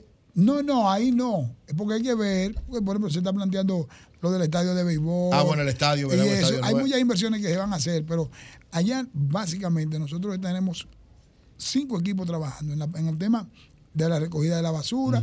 La seguridad perimetral para nosotros es sumamente importante. Seguridad perimetral. Sí. Pero eso no siempre- existe, Vertico, pero están trabajando No, pero eso, también José. estamos- tú estás montando Ay, ay. inclusive. El oye, San me Luis debo no la- reconocer, eso es Santo Domingo Este, la- no, José siempre ha sido un, un inquieto con ese tema. Allí en el Congreso, cuando estuvimos juntos, él lo Así planteó y, y lo- y yo inclusive le he dicho a él que cuente conmigo. Inclusive un comentario que hizo ahorita también. Sobre el tema del tránsito. Sobre el tema del tránsito. tránsito, lo comparto totalmente. Entonces, quiere decirte es que está nosotros... trabajando en eso, Se dice. está trabajando en cada uno de los ejes. Nosotros tenemos cinco equipos trabajando en esa parte. Pero yo quiero ¿Tu, mira, que nosotros- tu, tu candidatura, tus aspiraciones? No, no, esa Háblanos no de eso. Mi- mi- mi- mis aspiraciones no, yo, es decir, desarrollarte las aspiraciones nuestras aquí, tendríamos que venir yo exclusivamente A eso. de eso. Wow, wow. Ahora sí te Pero puedo van decir bien. que Santo Domingo Este va a tener en mí recuperar la esperanza que ha perdido por parte de quienes lo han administrado. Pero es el PRM que está en el poder. Pero está bien, pero en el, el PRM está trabajando. ¿O tú crees que el actual alcalde no está haciendo el trabajo y está haciendo un esfuerzo? Con su visión, pero él lo está haciendo. Y el gobierno, las grandes inversiones que está haciendo el presidente Luis Abinader en Santo Domingo Este son Y, dignas. y no de- podría el presidente Luis. Abinader querer que, que- que siga ese proceso y que siga seguir apoyando a Manuel y que él se quede. Pero eso no es un tema, eso no es un tema. Luis Abinader no es así, no actúa Ah. de esa manera. El presidente Luis Abinader es un hombre muy, muy medido, muy cauto, él toma sus decisiones. Eh, en cuanto, pero él no te va a decir a ti, es fulano, es sutaneo, ni nada. Ahora, lo que el Vertigo. compromiso mío es La hacer convención. lo que nosotros hicimos, que nosotros presentamos y armamos un proyecto con Luis. Y ahí está Luis, Luis el resultado. Y yo te voy a decir una cosa, yo soy un alumno de esa escuela. Este de la almohada de Sí, Luis. yo sé, de los, Yo soy un alumno de de yo- de yo estoy convencido, De la almohada de Luis. convencido, pero mira, Él y convencido Josefa Castillo. de que Luis Abinader volverá a ser presidente en el año 2024 y que yo lo voy a acompañar a él a hacer esas grandes transformaciones que él y yo hemos conversado en innumerables ocasiones, porque vamos a generar las políticas públicas necesarias en Santo Domingo Este para que cuando Luis ejecute lo que tenga que ejecutar y termine el periodo en el 2028, haya un antes y un después de haber pasado Luis Abinader por la presidencia y Vertigo Santana Vertico por la. Santana. Vertico Santana. Finalmente, Pedro. Legislador. Vertico no es un diputado, Vertico es un legislador. A mí me consta. De calidad. No como mucha vaina que hay ahí. Bueno. Ay, Dios. Vertico en varias oportunidades ha pospuesto a solicitud, situaciones, su proyecto a la alcaldía, que no es una improvisación, sino que él tiene tiempo elaborando eso. En esta ocasión, aunque Vertico dice soy un hombre del partido, hay situaciones, Manuel Jiménez puede hacer bendita, pero hay una realidad que sobrepasa todo lo antes mencionado y es la situación de precariedad de la alcaldía que ha administrado Manuel Jiménez hasta hoy, que es considerada una de las peores del país en todas las épocas. ¿Pero y por qué? Eso tendríamos que preguntarle a Manuel. Porque yo estoy hablando en base Manuel a ha lo que hecho dice. mucho trabajo. Está bien, yo no, no lo pongo, yo digo lo que dice la gente. Vertico es de allá. Vertico es de allá, pero usted tiene que ir al Ministerio de Cultura. Entonces, la alcaldía es otra cosa en República Dominicana. Entonces, la imagen, la imagen, No, no, pero eso es importante. la también. imagen La No imagen sé. y la percepción es muy importante en cualquier ejecución pública que se Sí, haga. señor. ¿Cierto? Sí. Y si la imagen anda contraria a lo que tú dices que hace, es porque o tú no lo estás haciendo o no lo comunicas bien, que no creo que sea el caso. Entonces, Bertico, en esta oportunidad, si hay una convención de delegados, si hay una convención abierta o con padrón cerrado, Bertico está firme a ir a buscar la nominación de su partido para cambiar a Santo Domingo Este desde su visión municipal.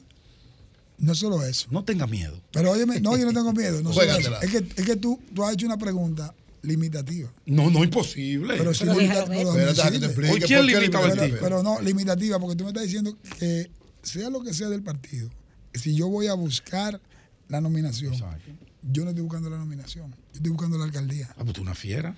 No, tú, tú lo dijiste, tú lo dijiste, tú lo dijiste. En la, alcaldía. en la pregunta tú lo dijiste. Porque, porque, por, ¿por qué? ¿Por qué estoy buscando la alcaldía? Y no es sin menospreciar la decisión de mi partido. Voy a caer a un punto que iniciamos la entrevista. El 66% de los dominicanos no quiere saber ya prácticamente lo político, porque pensamos en el problema de nosotros. De nosotros. Entonces, la gente. Y yo se lo he dicho a Virgilio, que el PRM gente- tiene que cambiar esa forma. La gente. O sea, tú quieres cambiar la- esa la, percepción. la gente quiere ver quién es que se va a ocupar de su problema. Por eso Luis Abinader hoy tiene un 70% de aprobación. ¿A dónde? Porque Luis, no, no entremos, tú lo sabes, Pedro. ¿A no, dónde? no- Pero no ¿a vamos, no vamos a volver atrás. tranquilo, No vamos a sigue. volver atrás. Tranquilo, Ahora, yo te puedo decir. A mí no me gusta mi que hable problema, mi problema, mi problema no es yo ser el la alcalde. Mi problema es, junto a Santo Domingo Este, demostrar que sí podemos hacer las cosas de manera correcta y cambiar. Porque yo puedo compartir una parte del comentario de doña Consuelo, en el sentido de las cosas culturales que ha hecho el actual alcalde. Ahora Hay que te voy a hacer una pregunta a ti. Adelante. Cuando tú vayas a un barrio, a un sector X, que tiene el problema de la basura, del agua, del drenaje, del ¿cuál es, el, ¿cuál es el problema que quiere él? El cultural, que lo puede ir a desarrollar. El inmediato. El, inme- El ese es el inmediato, problema. el de la basura, El problema el del agua. medioambiental, ¿cómo lo vamos a Eso no es resolver? cultura. Entonces, el plan nuestro es crear las condiciones. No es que cuando Vertico sea el alcalde, cuando Vertico esté, ejecutemos y Vertico salga, haya una política a implementar que sea de solución a los problemas con el que venga, pero con una visión de resolver el problema de la gente. No mi visión. Si no quieres ver lo Eso que te así. digo, eh, ahora mismo, la Fuerza del Pueblo, el PLD, Miguel Vargas, ¿qué están pensando? ¿Están pensando en unirse? ¿O no están pensando en unirse? en eso están. En eso están, ¿verdad? Sí. Pero para resolver el problema de quién? Municipal de la gente. ¿De quién? De la gente. El problema es resolver el problema de ellos. Ah. Porque ¿por qué no hacemos un pacto para resolver algunos problemas puntuales? Pero plantéaselo. Como lo- como- no, pero quiero saber una cosa. Hoy cuando Luis planteó ciertas reformas estructurales que había que hacer al principio, ¿dónde estaban todos? Todo el mundo salió corriendo y nadie quiso firmar un pacto para hacer, porque tenía consecuencias políticas. Pero Luis no pensó en las consecuencias políticas. Luis pensó en lo que le convenía a la sociedad. Tomar una decisión en un momento coyuntural como estaba viviendo en el momento, que después de la pandemia había que hacer grandes reformas y lo postergaron. ¿Para cuándo? Para después del 24. Todo el mundo pensó en qué? En el aspecto electoral. Y Luis, como sabía que tenían consecuencias políticas y ellos no lo quisieron, también hay problema, no lo vamos a hacer. Pero, él empezó a ejecutar políticas públicas, las cuales han ido dando resultados. Y por eso hoy la economía se mantiene como se mantiene e incluso la canasta, el quintín de la canasta familiar es de lo más bajo del Caribe de nosotros. Entonces, eso, son decisiones que las tuvo que tomar él. Y lo que está esperando es la crítica nada más de la oposición, porque los políticos nada más estamos pensando en el problema de nosotros. Eso es así. Bueno, pues, Bueno. gracias, Don me va a algo. No, decir algo. lo que sucede con respecto a eso, como yo le he dado tanto seguimiento, incluso con Magín Díaz aquí, que nos hace tantas aclaraciones importantes, no es solamente los políticos, es también el sector empresarial, porque la reforma que se plantea no es una reforma fiscal nada más, es una reforma tributaria, es mucho más complicado todo eso. Entonces ahí no es solamente los políticos, los políticos hasta tienen menos que ver, está bien con lo que tú dices, pero lo que más se resisten a ese tipo de, de compromisos, de cambios profundos así, son los propios empresarios. Sí, pero, pero, Diego Consuelo, aquí todo el mundo tiene que asumir. Sí, Mire, una- mira, yo voy a decir, yo como presidente de la Comisión de Hacienda y presidente de la Comisión Bicameral de Presupuesto dos años que estuve ahí al frente de ella, le puedo decir a usted que la mejoría en el gasto corriente del gobierno y la eficientización del mismo.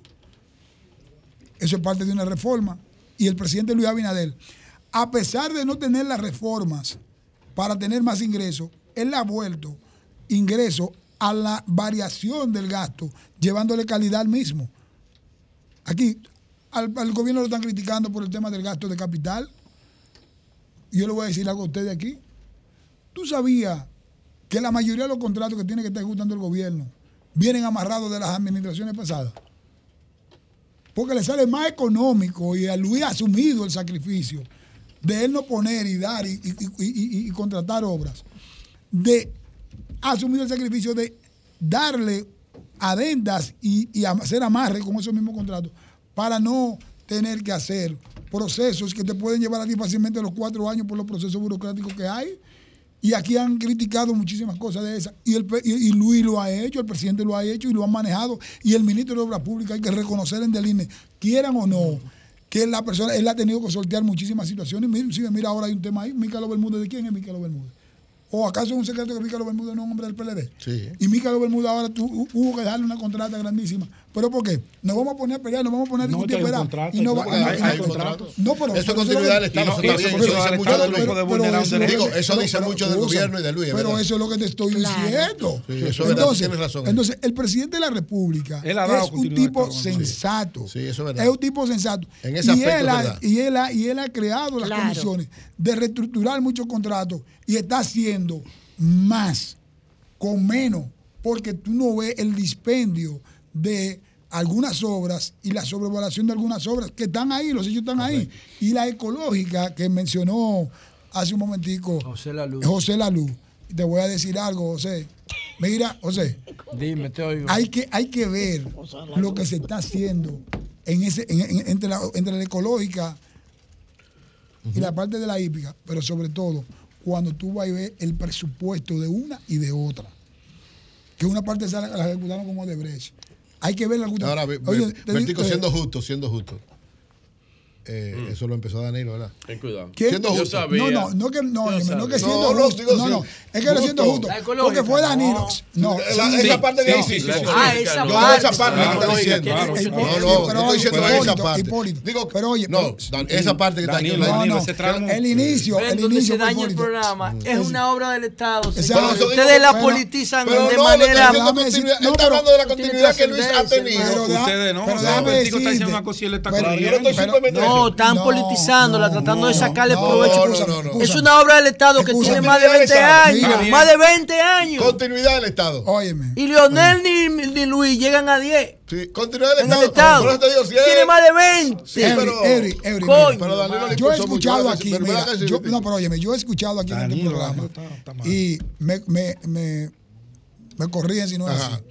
He escuchado aquí multiplicidad de críticas al tema de los fideicomisos y al tema de las obras de los fideicomisos y de las obras que se están haciendo a través de la alianza público-privada.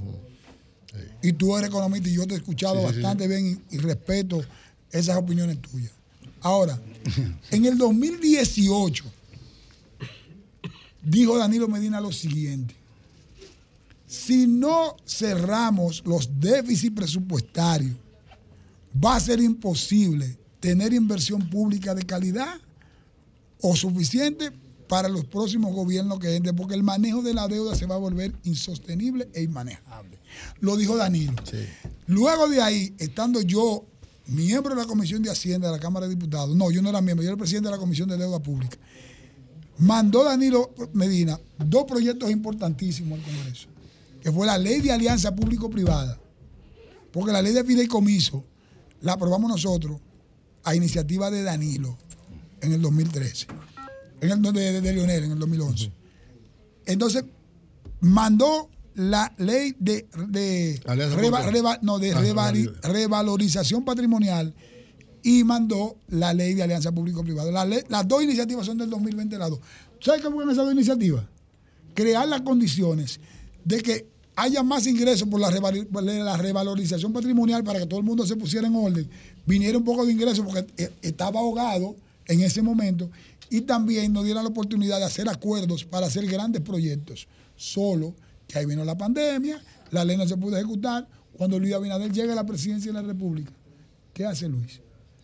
Le da continuidad, vuelve y reintroduce la ley de revalorización patrimonial al Congreso Nacional, que presidí yo y fui yo el que manejé esa ley allá, conjuntamente con el presidente de la Cámara, Alfredo Pacheco. Y Luis empieza a hacer las modificaciones a la ley de alianza público-privada, que tuvo todos los bombardeos del mundo. ¿Pero para qué? Para asegurar y salvaguardar el interés público y la patrimonialidad de, de- los bienes que se, llevaran a la alianza público-privada. Pero la ley de fideicomiso público, o pero ven acá, Luis tiene, tenía el alma para seguir haciendo los fideicomisos públicos, porque aquí se hicieron cinco fideicomisos públicos antes de, de someter el proyecto de ley de fideicomiso público. Entonces Luis somete el proyecto de ley de fideicomiso público para darle más fuerza y más garantía a la patrimonialidad de los bienes que vayan a los fideicomisos. Y seguimos criticando. Entonces, aquí lo veo. ¿Tú me entiendes? Bueno, Bertico, gracias, hermano. Gracias, No, buena, buena gracias intervención, hermano. Tú eh, manejas muy bien. Se ve que fuiste presidente de, la Comisión de Hacienda. Claro que de la soy, comi- yo soy. Ah, ¿tú eres el presidente ahora mismo? yo voy ahora, te voy ah, pero Eh, con eh, razón. este que aprueba todos los préstamos. Ay, ver, con razón, pero es verdad que brillante, hermano. Te felicito, de verdad. Dios te bendiga Gracias. mucho. Amén. Cambio fuera.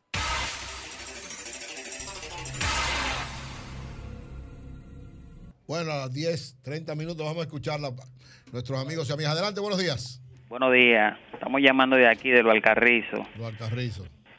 Yo no había visto un tollo de gobierno como este, Dios mío. Esto, este, este gobierno es un desorden, un desastre, Dios mío, un tollo. El 911 ya no existe aquí en lo Alcarrizo. Los apagones, lo- aquí hay apagones el día entero en lo Alcarrizo. Eh, la calle está llena de hoyo, basura por donde quiera. Esto es un, es un tollo aquí. Este, este, este- desde que este gobierno llegó aquí en lo Alcarrizo, eh, eh, es un desorden, un desastre, Dios mío. Y, di que, y esta gente dice que hablando de reelección, Dios mío. Yo, Una- yo quiero que llegue uno aquí a hablar de. O- reelección. Oye, tú tienes, tú, tú, tú tienes, aló. Se fue, se fue, se fue. Coño, pero se fue. Déjalo, está bien. Adelante, buenos días. Déjalo tranquilo. Adelante, buenos días. cobarde. Buenos días. Emilio, Pedro Jiménez. Dime, hermano. Consuelo, Dani González de Brooklyn, New York. Oh, oh, dale, camarada y amigo. Dale. Eh, Eury, Epa. yo me quedé esperando algo de diputado que iba a decir, como eh, habló de muchas cosas, pero se le olvidó decir que todos los préstamos que Abinader ha mandado al Congreso y eso lo ha aprobado. No, lo que pasa es que él, es el presidente país. de la Comisión de Hacienda de los préstamos. Sí, que yo estaba esperando eso, que iba a hablar de eso, de todos Ah. esos préstamos que ha hecho Luis Abinader. Pedro Jiménez. Oye, yo tengo una cancelación ahí de, de una persona en el barrio mío que estaba deshabilitado, ganaba cinco mil pesos en una escuela. Deshabilitado y lo cancelaron el nuevo el cambio. Tengo todos los papeles, quiero tu WhatsApp para que te lo llegar. Mira. Porque estoy consuelo, soy uno de los defensores de los pobres Es de así. República Dominicana. Es así. A Virgilio se le olvidó eso porque está en el, en el gobierno. Mira, yo mismo, eh, en día pasado, una señora que tiene cáncer en Cristo Rey me pasó, ella era conserje en una escuela, tenía 15 años laborando, la cancelaron. Eh, traté de buscar algún alguien que conozca a alguien dentro del ministerio, valga la redundancia, pero no he encontrado. De verdad no he encontrado. Pero, eh, pe- pe- Pedro, en el ministerio tenemos un amigo que resuelve. ¿Quién? Alonso Rijo. Yo, No, tu ami- no amigo tuyo. yo tengo Alonso, Pedro director de comunicaciones. Un hombre. Eury Sabrá. Dime. Má- Mándame los Eh, datos, mándame los datos. Los Mándalo. bien. Mándalo. Mándalo. Porque el que debería salir al frente para resolver eso está jugando con un celular en este momento. Está bien. Adelante, buenos días. Buenos días, adelante. Yo te voy a explicar algo. al igual que recibiendo usted. mensajes, pero que tiene que atender al país porque está en el gobierno. Al ¿eh? igual que minuto, vamos a escucharlo a él entonces para escucho. vigilo para que te diga. Eury, Adelante, sí, hermano, dígame. Eury, simplemente decirte lo siguiente. A ver. Eh, porque yo lo que quiero eh, ganar tiempo en las cosas buenas. Mira, ayer se reunió Eduardo Sandovatón con unos em, con unos eh, una institución para seguir eh, eh, eh, eh, llevando el progreso para el país, la prosperidad, buscando soluciones. Y por otra parte, señores, no dejen de, de pensar en lo Ya yo un buen, un buen funcionario. Estaba- ya, ya. oye, oye esto, Ori, que esto es importante. Dime. Señores, hay que prestarle y consuelo que siempre está pendiente igual que yo Ajá. a lo que viene pasando en el mundo. Ayer hubo un misil que llegó a Japón y eso va a seguir creando una situación de la inflación. Señores, la inflación se va a comer el mundo y no, no estamos, no estamos en otra vaina. Bueno. La inflación está dura en el país, ¿verdad, Domingo? No, Pedro, Pedro, Pedro. Ah, el, el presidente va bien. Pedro, el presidente no va bien. del No, no, el presidente de la inflación. No, no, el presidente. presi- bueno, la inflación, bueno, que hay que hay que ¿Cuánto hay que ver lo que sigue. No, pero hay que hay que hay que ver lo que sigue pasando en el mundo. Y que- Está bien, camarada. Vamos bien, sí. ¿Cuánto cuesta un plátano? Cuesta 25 el FIA, porque el barajonero cuesta 35 pesos. Una libra de auyama está en casi 50 pesos. La campaña del Una libra. 2003. Una libra de auyama. Miren, está con Es la nosotros misma campaña, la de la ocho. FUP. Ya, silencio. La nuevo- campaña del voy a traer la 2003, lista de digo, pre- Eddie, Eddie, Eddie de Gracia. Mándame ese trabajo que tú haces formidable de todos los días, tú sacar los precios. Bien. Eddie de Gracia, ¿sí se llama? Ah, pero no Eddie, el de. El de Qué desgracia. El de Proconsumidor. ¿Quién es ese? Porque me saca una lista de precios. Es una mitología. Señores, está con nosotros Osvaldo Vázquez, que es un destacado Ay, hidrobiólogo. hidrobiólogo. O sea, hidrobiólogo es un biólogo de la- de la- Del del agua. agua.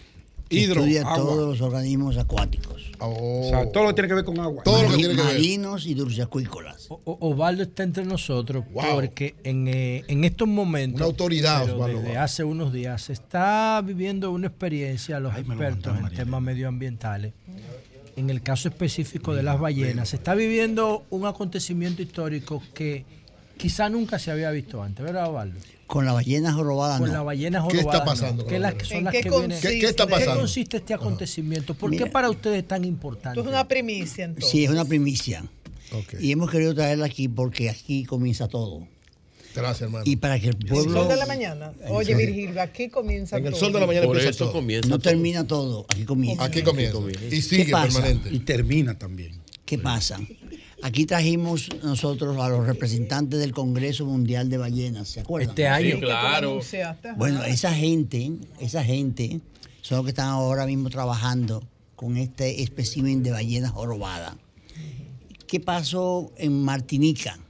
Que se da un fenómeno natural como en todos los mamíferos, el destete de un vallenato. Vallenato es el hijo de la ballena.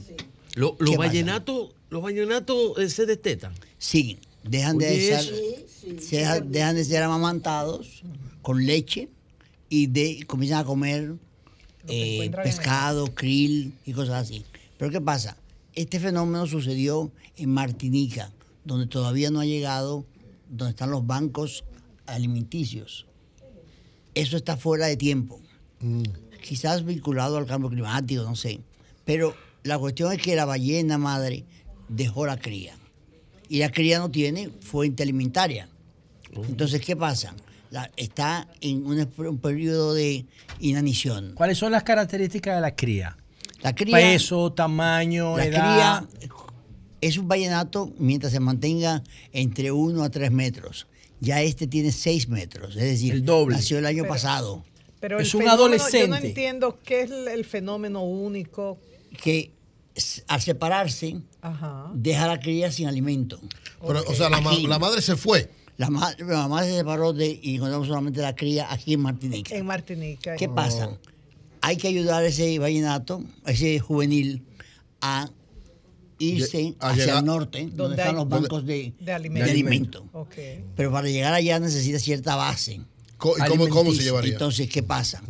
El, el, el juvenil tenemos está aquí, muy lo débil. podemos poner- Nosotros tenemos unas imágenes únicas. Ok. Únicas, por eso nunca se ha visto. ¿Cómo, cómo no se podría sonido, llevar? podemos poner las Podemos imágenes sí, sí, ahí, ahí.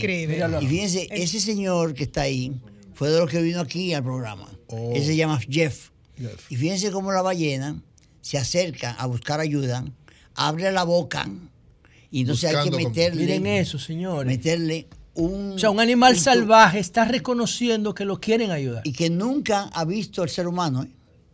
Tan cerca. O sea, aquí tiene hambre y está en busca, Sí, está en buscando quien lo de ayude, quien lo ayude. Pero Se no solamente varar, eso. Se iba a varar. Entonces, los investigadores han tratado de crear un método para darle eh, Alimentos. Hidratar el, el, el ¿Y qué le dan? ¿Cómo lo estamos hacen? haciendo Estamos haciendo una especie como Qué de lindo. leche, pero es Un son- suero. Es un suero. Como un suero especial, que él sienta Y que puede ser la leche. no, tienen labios, ballenas no tienen Sí, porque labios si- si no se hidrata- para mamar, ¿Y cómo se tienen lo la lengua que la ponen en, en forma de embudo. De cono. de cono. Lo reciben y ahí. entonces ahí se introduce un tubo. estoy yendo esa que es lo que vaina. está haciendo Y ya- este- ya mira, lo han él- hecho. Sí, sí, lo hemos hecho ya tres veces. Pero miren lo interesante de esto, que ya Tres veces boca. con ese mismo animal porque esa es la primera Es experiencia. la primera vez.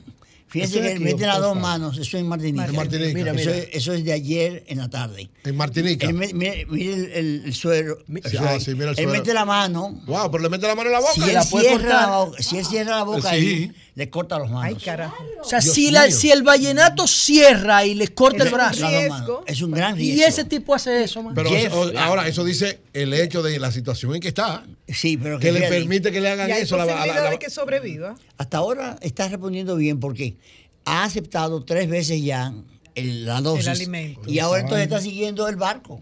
Él ha identificado el barco como la Como madre. ayuda, como su ayuda, exacto, Una su cosa, ¿qué habrá Wow. motivado a la madre a abandonarlo? ¿Será que estaba Es enferma? No, no, no. Ah, ¿Cómo que es normal? Ella viene por un periodo. después eh. del primer año, se separan. Ah, lo que pasa es que eso... su suerte. Pero Sí, eso pero es que tiene seis metros ella. allá arriba. Este es como Raymond y Miguel, Ah, ¿cómo no se llama? debe hace decir papel de niño. sino- ¿Por Eh, qué? Porque ocurrió en Martinica. Eso es lo que sabemos, no sabemos. sabe. ¿Cómo se llama? Puede ser Se o, habrá desviado. o se desvió el vallenato o el cambio climático le, le aceleró el proceso y Pinguilo. se quedó aquí. Ese pinguilo. La, tem- la temporada tan fría puede ser que le dieran esa impresión y Tiene él se quedó. ese- tiene- Pero ¿cuánto- realmente cua- ¿Cuál es el peso y el tamaño? Son 6 metros y tiene alrededor de 7 toneladas. Siete toneladas, señor, y Osvaldo. seis metros del tamaño de este Seis estudio. metros Pero es- claro, no, de de este este, de este Uno, tamaño. dos, sí. tres, cuatro, Marcan. del Sí, tamaño. Del estudio. Ese es un Y bebé. tiene diez toneladas. Vamos Eso es seis a saber el año que viene o cuando vuelva. Y a un bebé. Ustedes los marcan. Sí.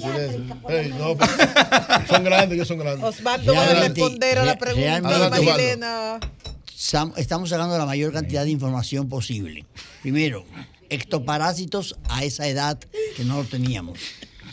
Segundo, cuáles son los requerimientos alimenticios a esa edad que tampoco lo teníamos. Ok. Tercero, estamos tomando muestras de ADN para identificar en el catálogo mundial de ADN de las ballenas. Oye, qué belleza. Eso existe como si fuera el, el- el catálogo mundial Del ADN de- humano. del ADN humano. Wow. 23 and me. Nosotros vamos a ver de dónde viene ese animal, cuál es la madre, el padre.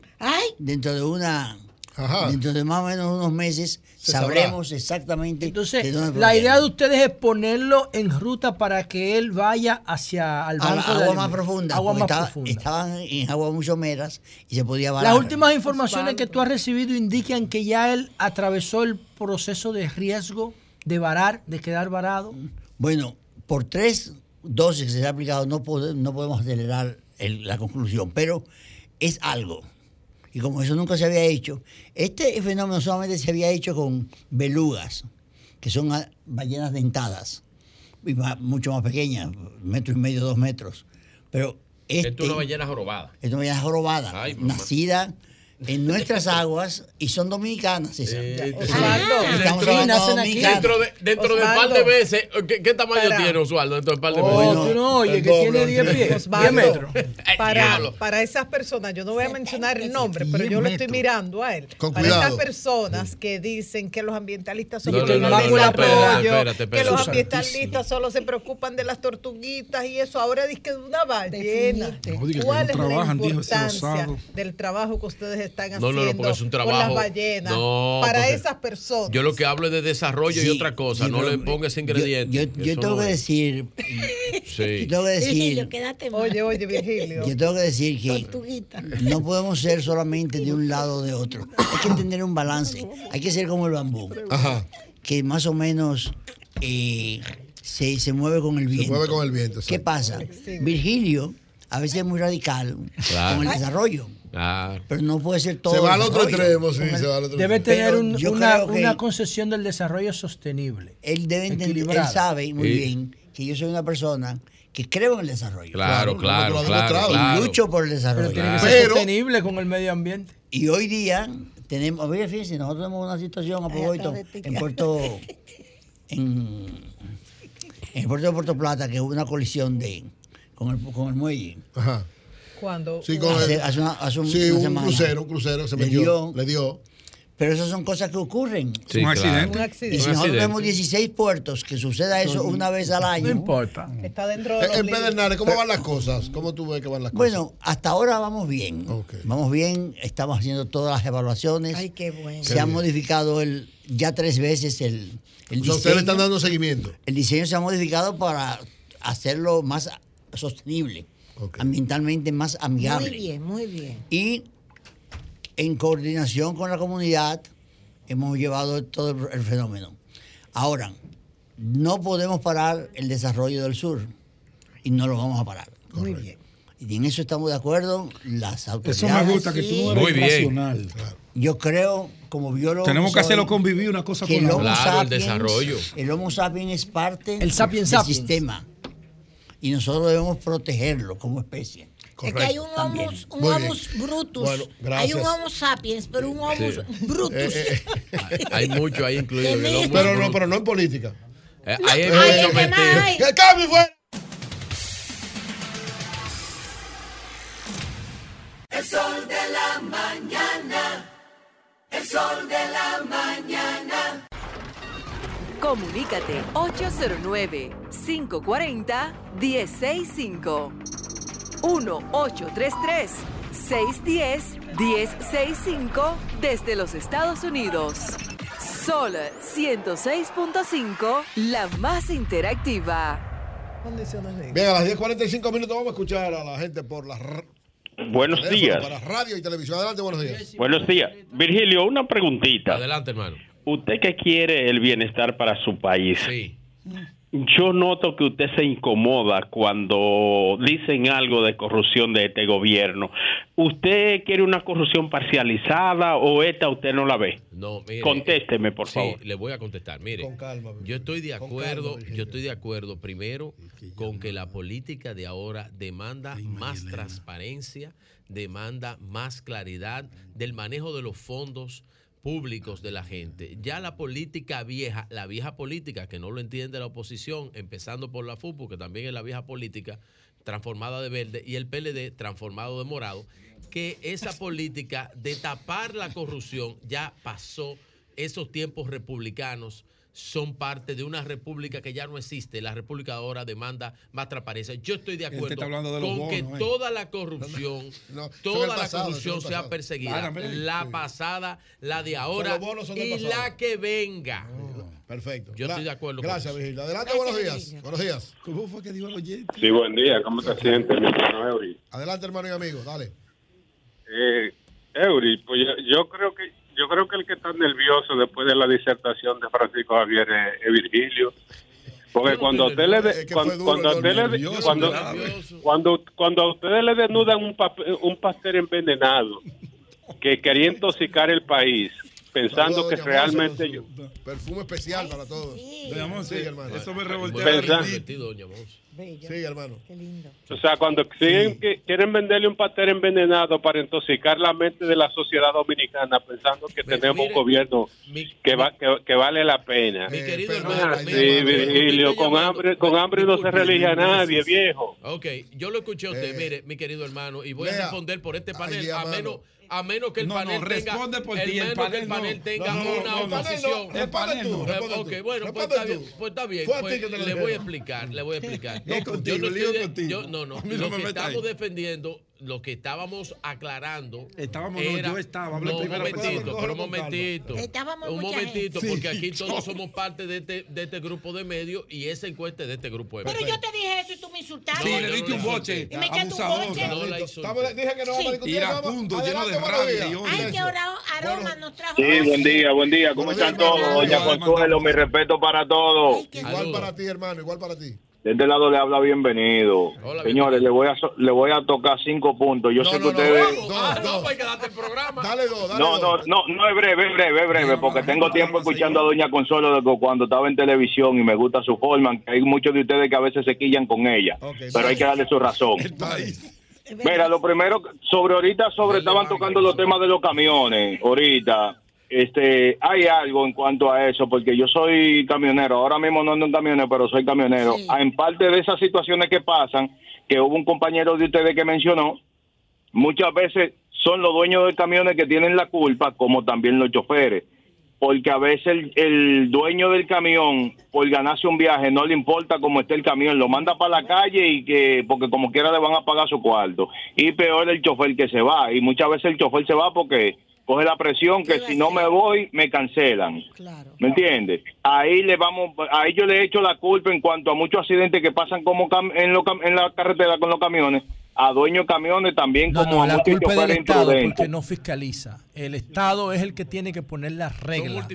El Estado es el que tiene que poner las reglas. Y no hablemos de que muchísimos camiones, no todos, pero muchísimos choferes manejan a toda la velocidad, otros están borrachos, otros están endrogados. Así es, eso. Entonces, es el Estado que tiene que definir el marco y hacerlo cumplir. Claro, claro. Tú no le puedes dejar la responsabilidad del tránsito, como ese, ese camión que se metió en esa escuela en, en Samaná y mató a dos niños. Tú no se lo puedes dejar a un, a un que. Estar regulado, eso, es verdad. eso tiene que estar regulado. Adelante, buenos días.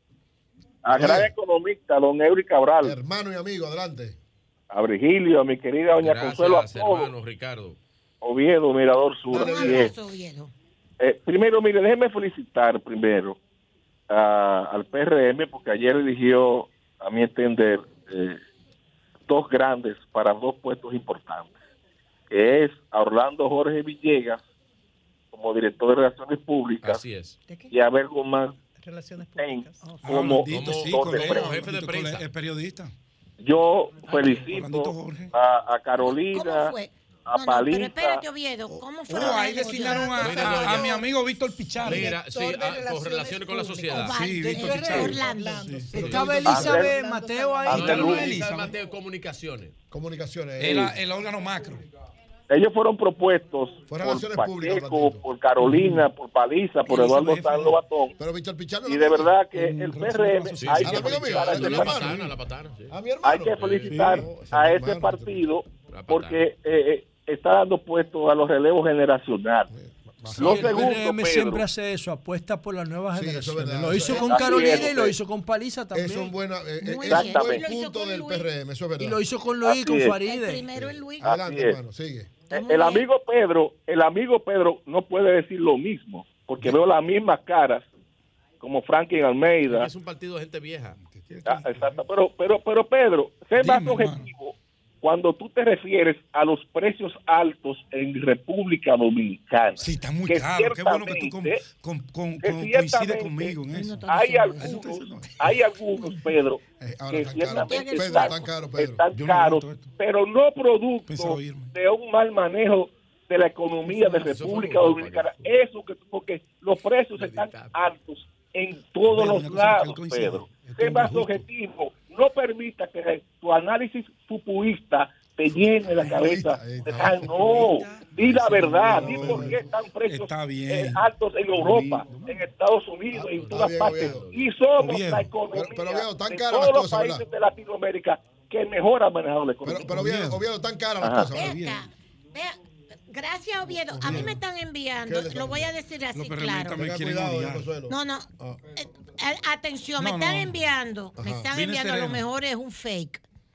¿Qué le Quirino Ernesto Paulino, no, una copia de un cheque. eso es a raíz de lo que pasó ayer con el tema de la encuesta. Eso que fake, unos amigos ya quieren venir con eso para parar otras cosas políticas. Es, un fake. Ah, bueno, si tú lo dices, yo lo tomo. Es un fake. Si tú lo dices, yo lo tomo porque tú sabes de eso. Sí, es un fake. Lo que pasa es que. Eso es unos amigos. No, no, porque el tema de narcotraficante Pedro sabe. Digo, no lo eh, digo por oh, cosas, oh. no. No, pero Pedro lo sabe, es uno de los periodistas más enterados de eso. No, del mundo de ese mundo yo claro, conozco. Pero, pero esto es un fake. Sí, yo respeto eso. Pero claro, doña, en puede caber eso. Adelante, buenos días. Buenos días. Van a sacar cosas peores porque usted sabe que ese hombre va eh, volando alto.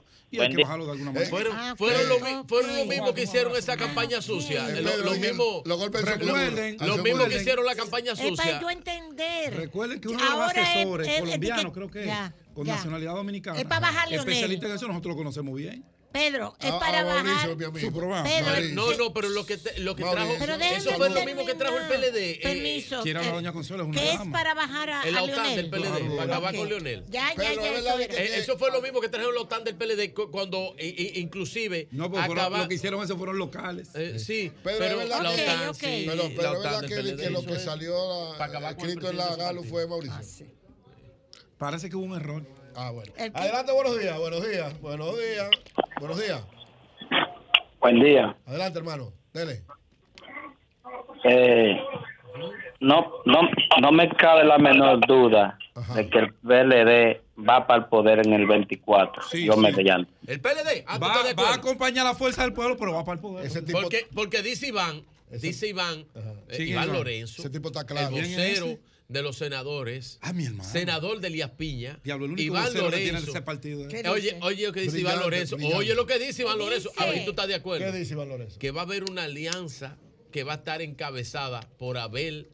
Abel. Hermano, pero Iván no puede decir otra cosa. Iván es miembro del comité político. Claro. Y, ellos, Abel y ellos están, ellos están auspiciando un candidato. Ellos no pueden decir que su candidato está malo. Pero claro, No. eso Ahora, es Pedro, así. lo que está- eso es lógica política. Lógica, así es. Ah, ok. No, hermano. Entonces, Ahora- tú, tienes, tú le das la razón a Iván. No, yo no tengo No le está dando pero la ese es su razón, la discurso. está Pero- pero- entendiendo. pero no lo ayude, porque Ese es su discurso. él es periodista, Adelante, buenos días. Buenos días, Ese es su discurso. Buenos días, ¿Qué él adelante? Buenos días para todos.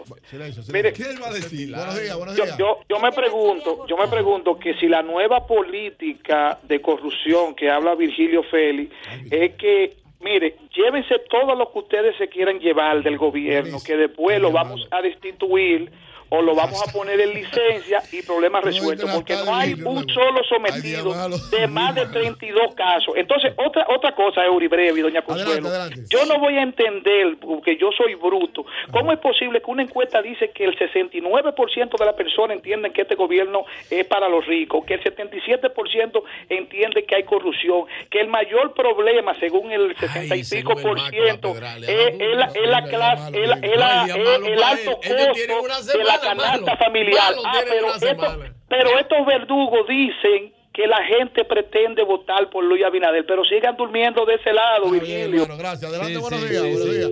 Sí, sí, llama, llama a Vanguardia. Buenos ahorita. días, buenos días, adelante. Buen día, Eury. Dímelo, hermano. Eh, Virgilio siempre dice que la FUPU es lo mismo que el PLD, que son lo mismo todo. Ay. Entonces, Claro en ese sí, criterio, no, espérate, Virgilio, un segundo. Ah, la mayoría de los que están ahí salieron de otra emisora y es lo mismo aquello que esto, no es lo mismo. Imposible, Entonces, si es lo mismo, basándome en el criterio tuyo, Virgilio, entonces el PRM es lo mismo que el PRD, es la misma cosa.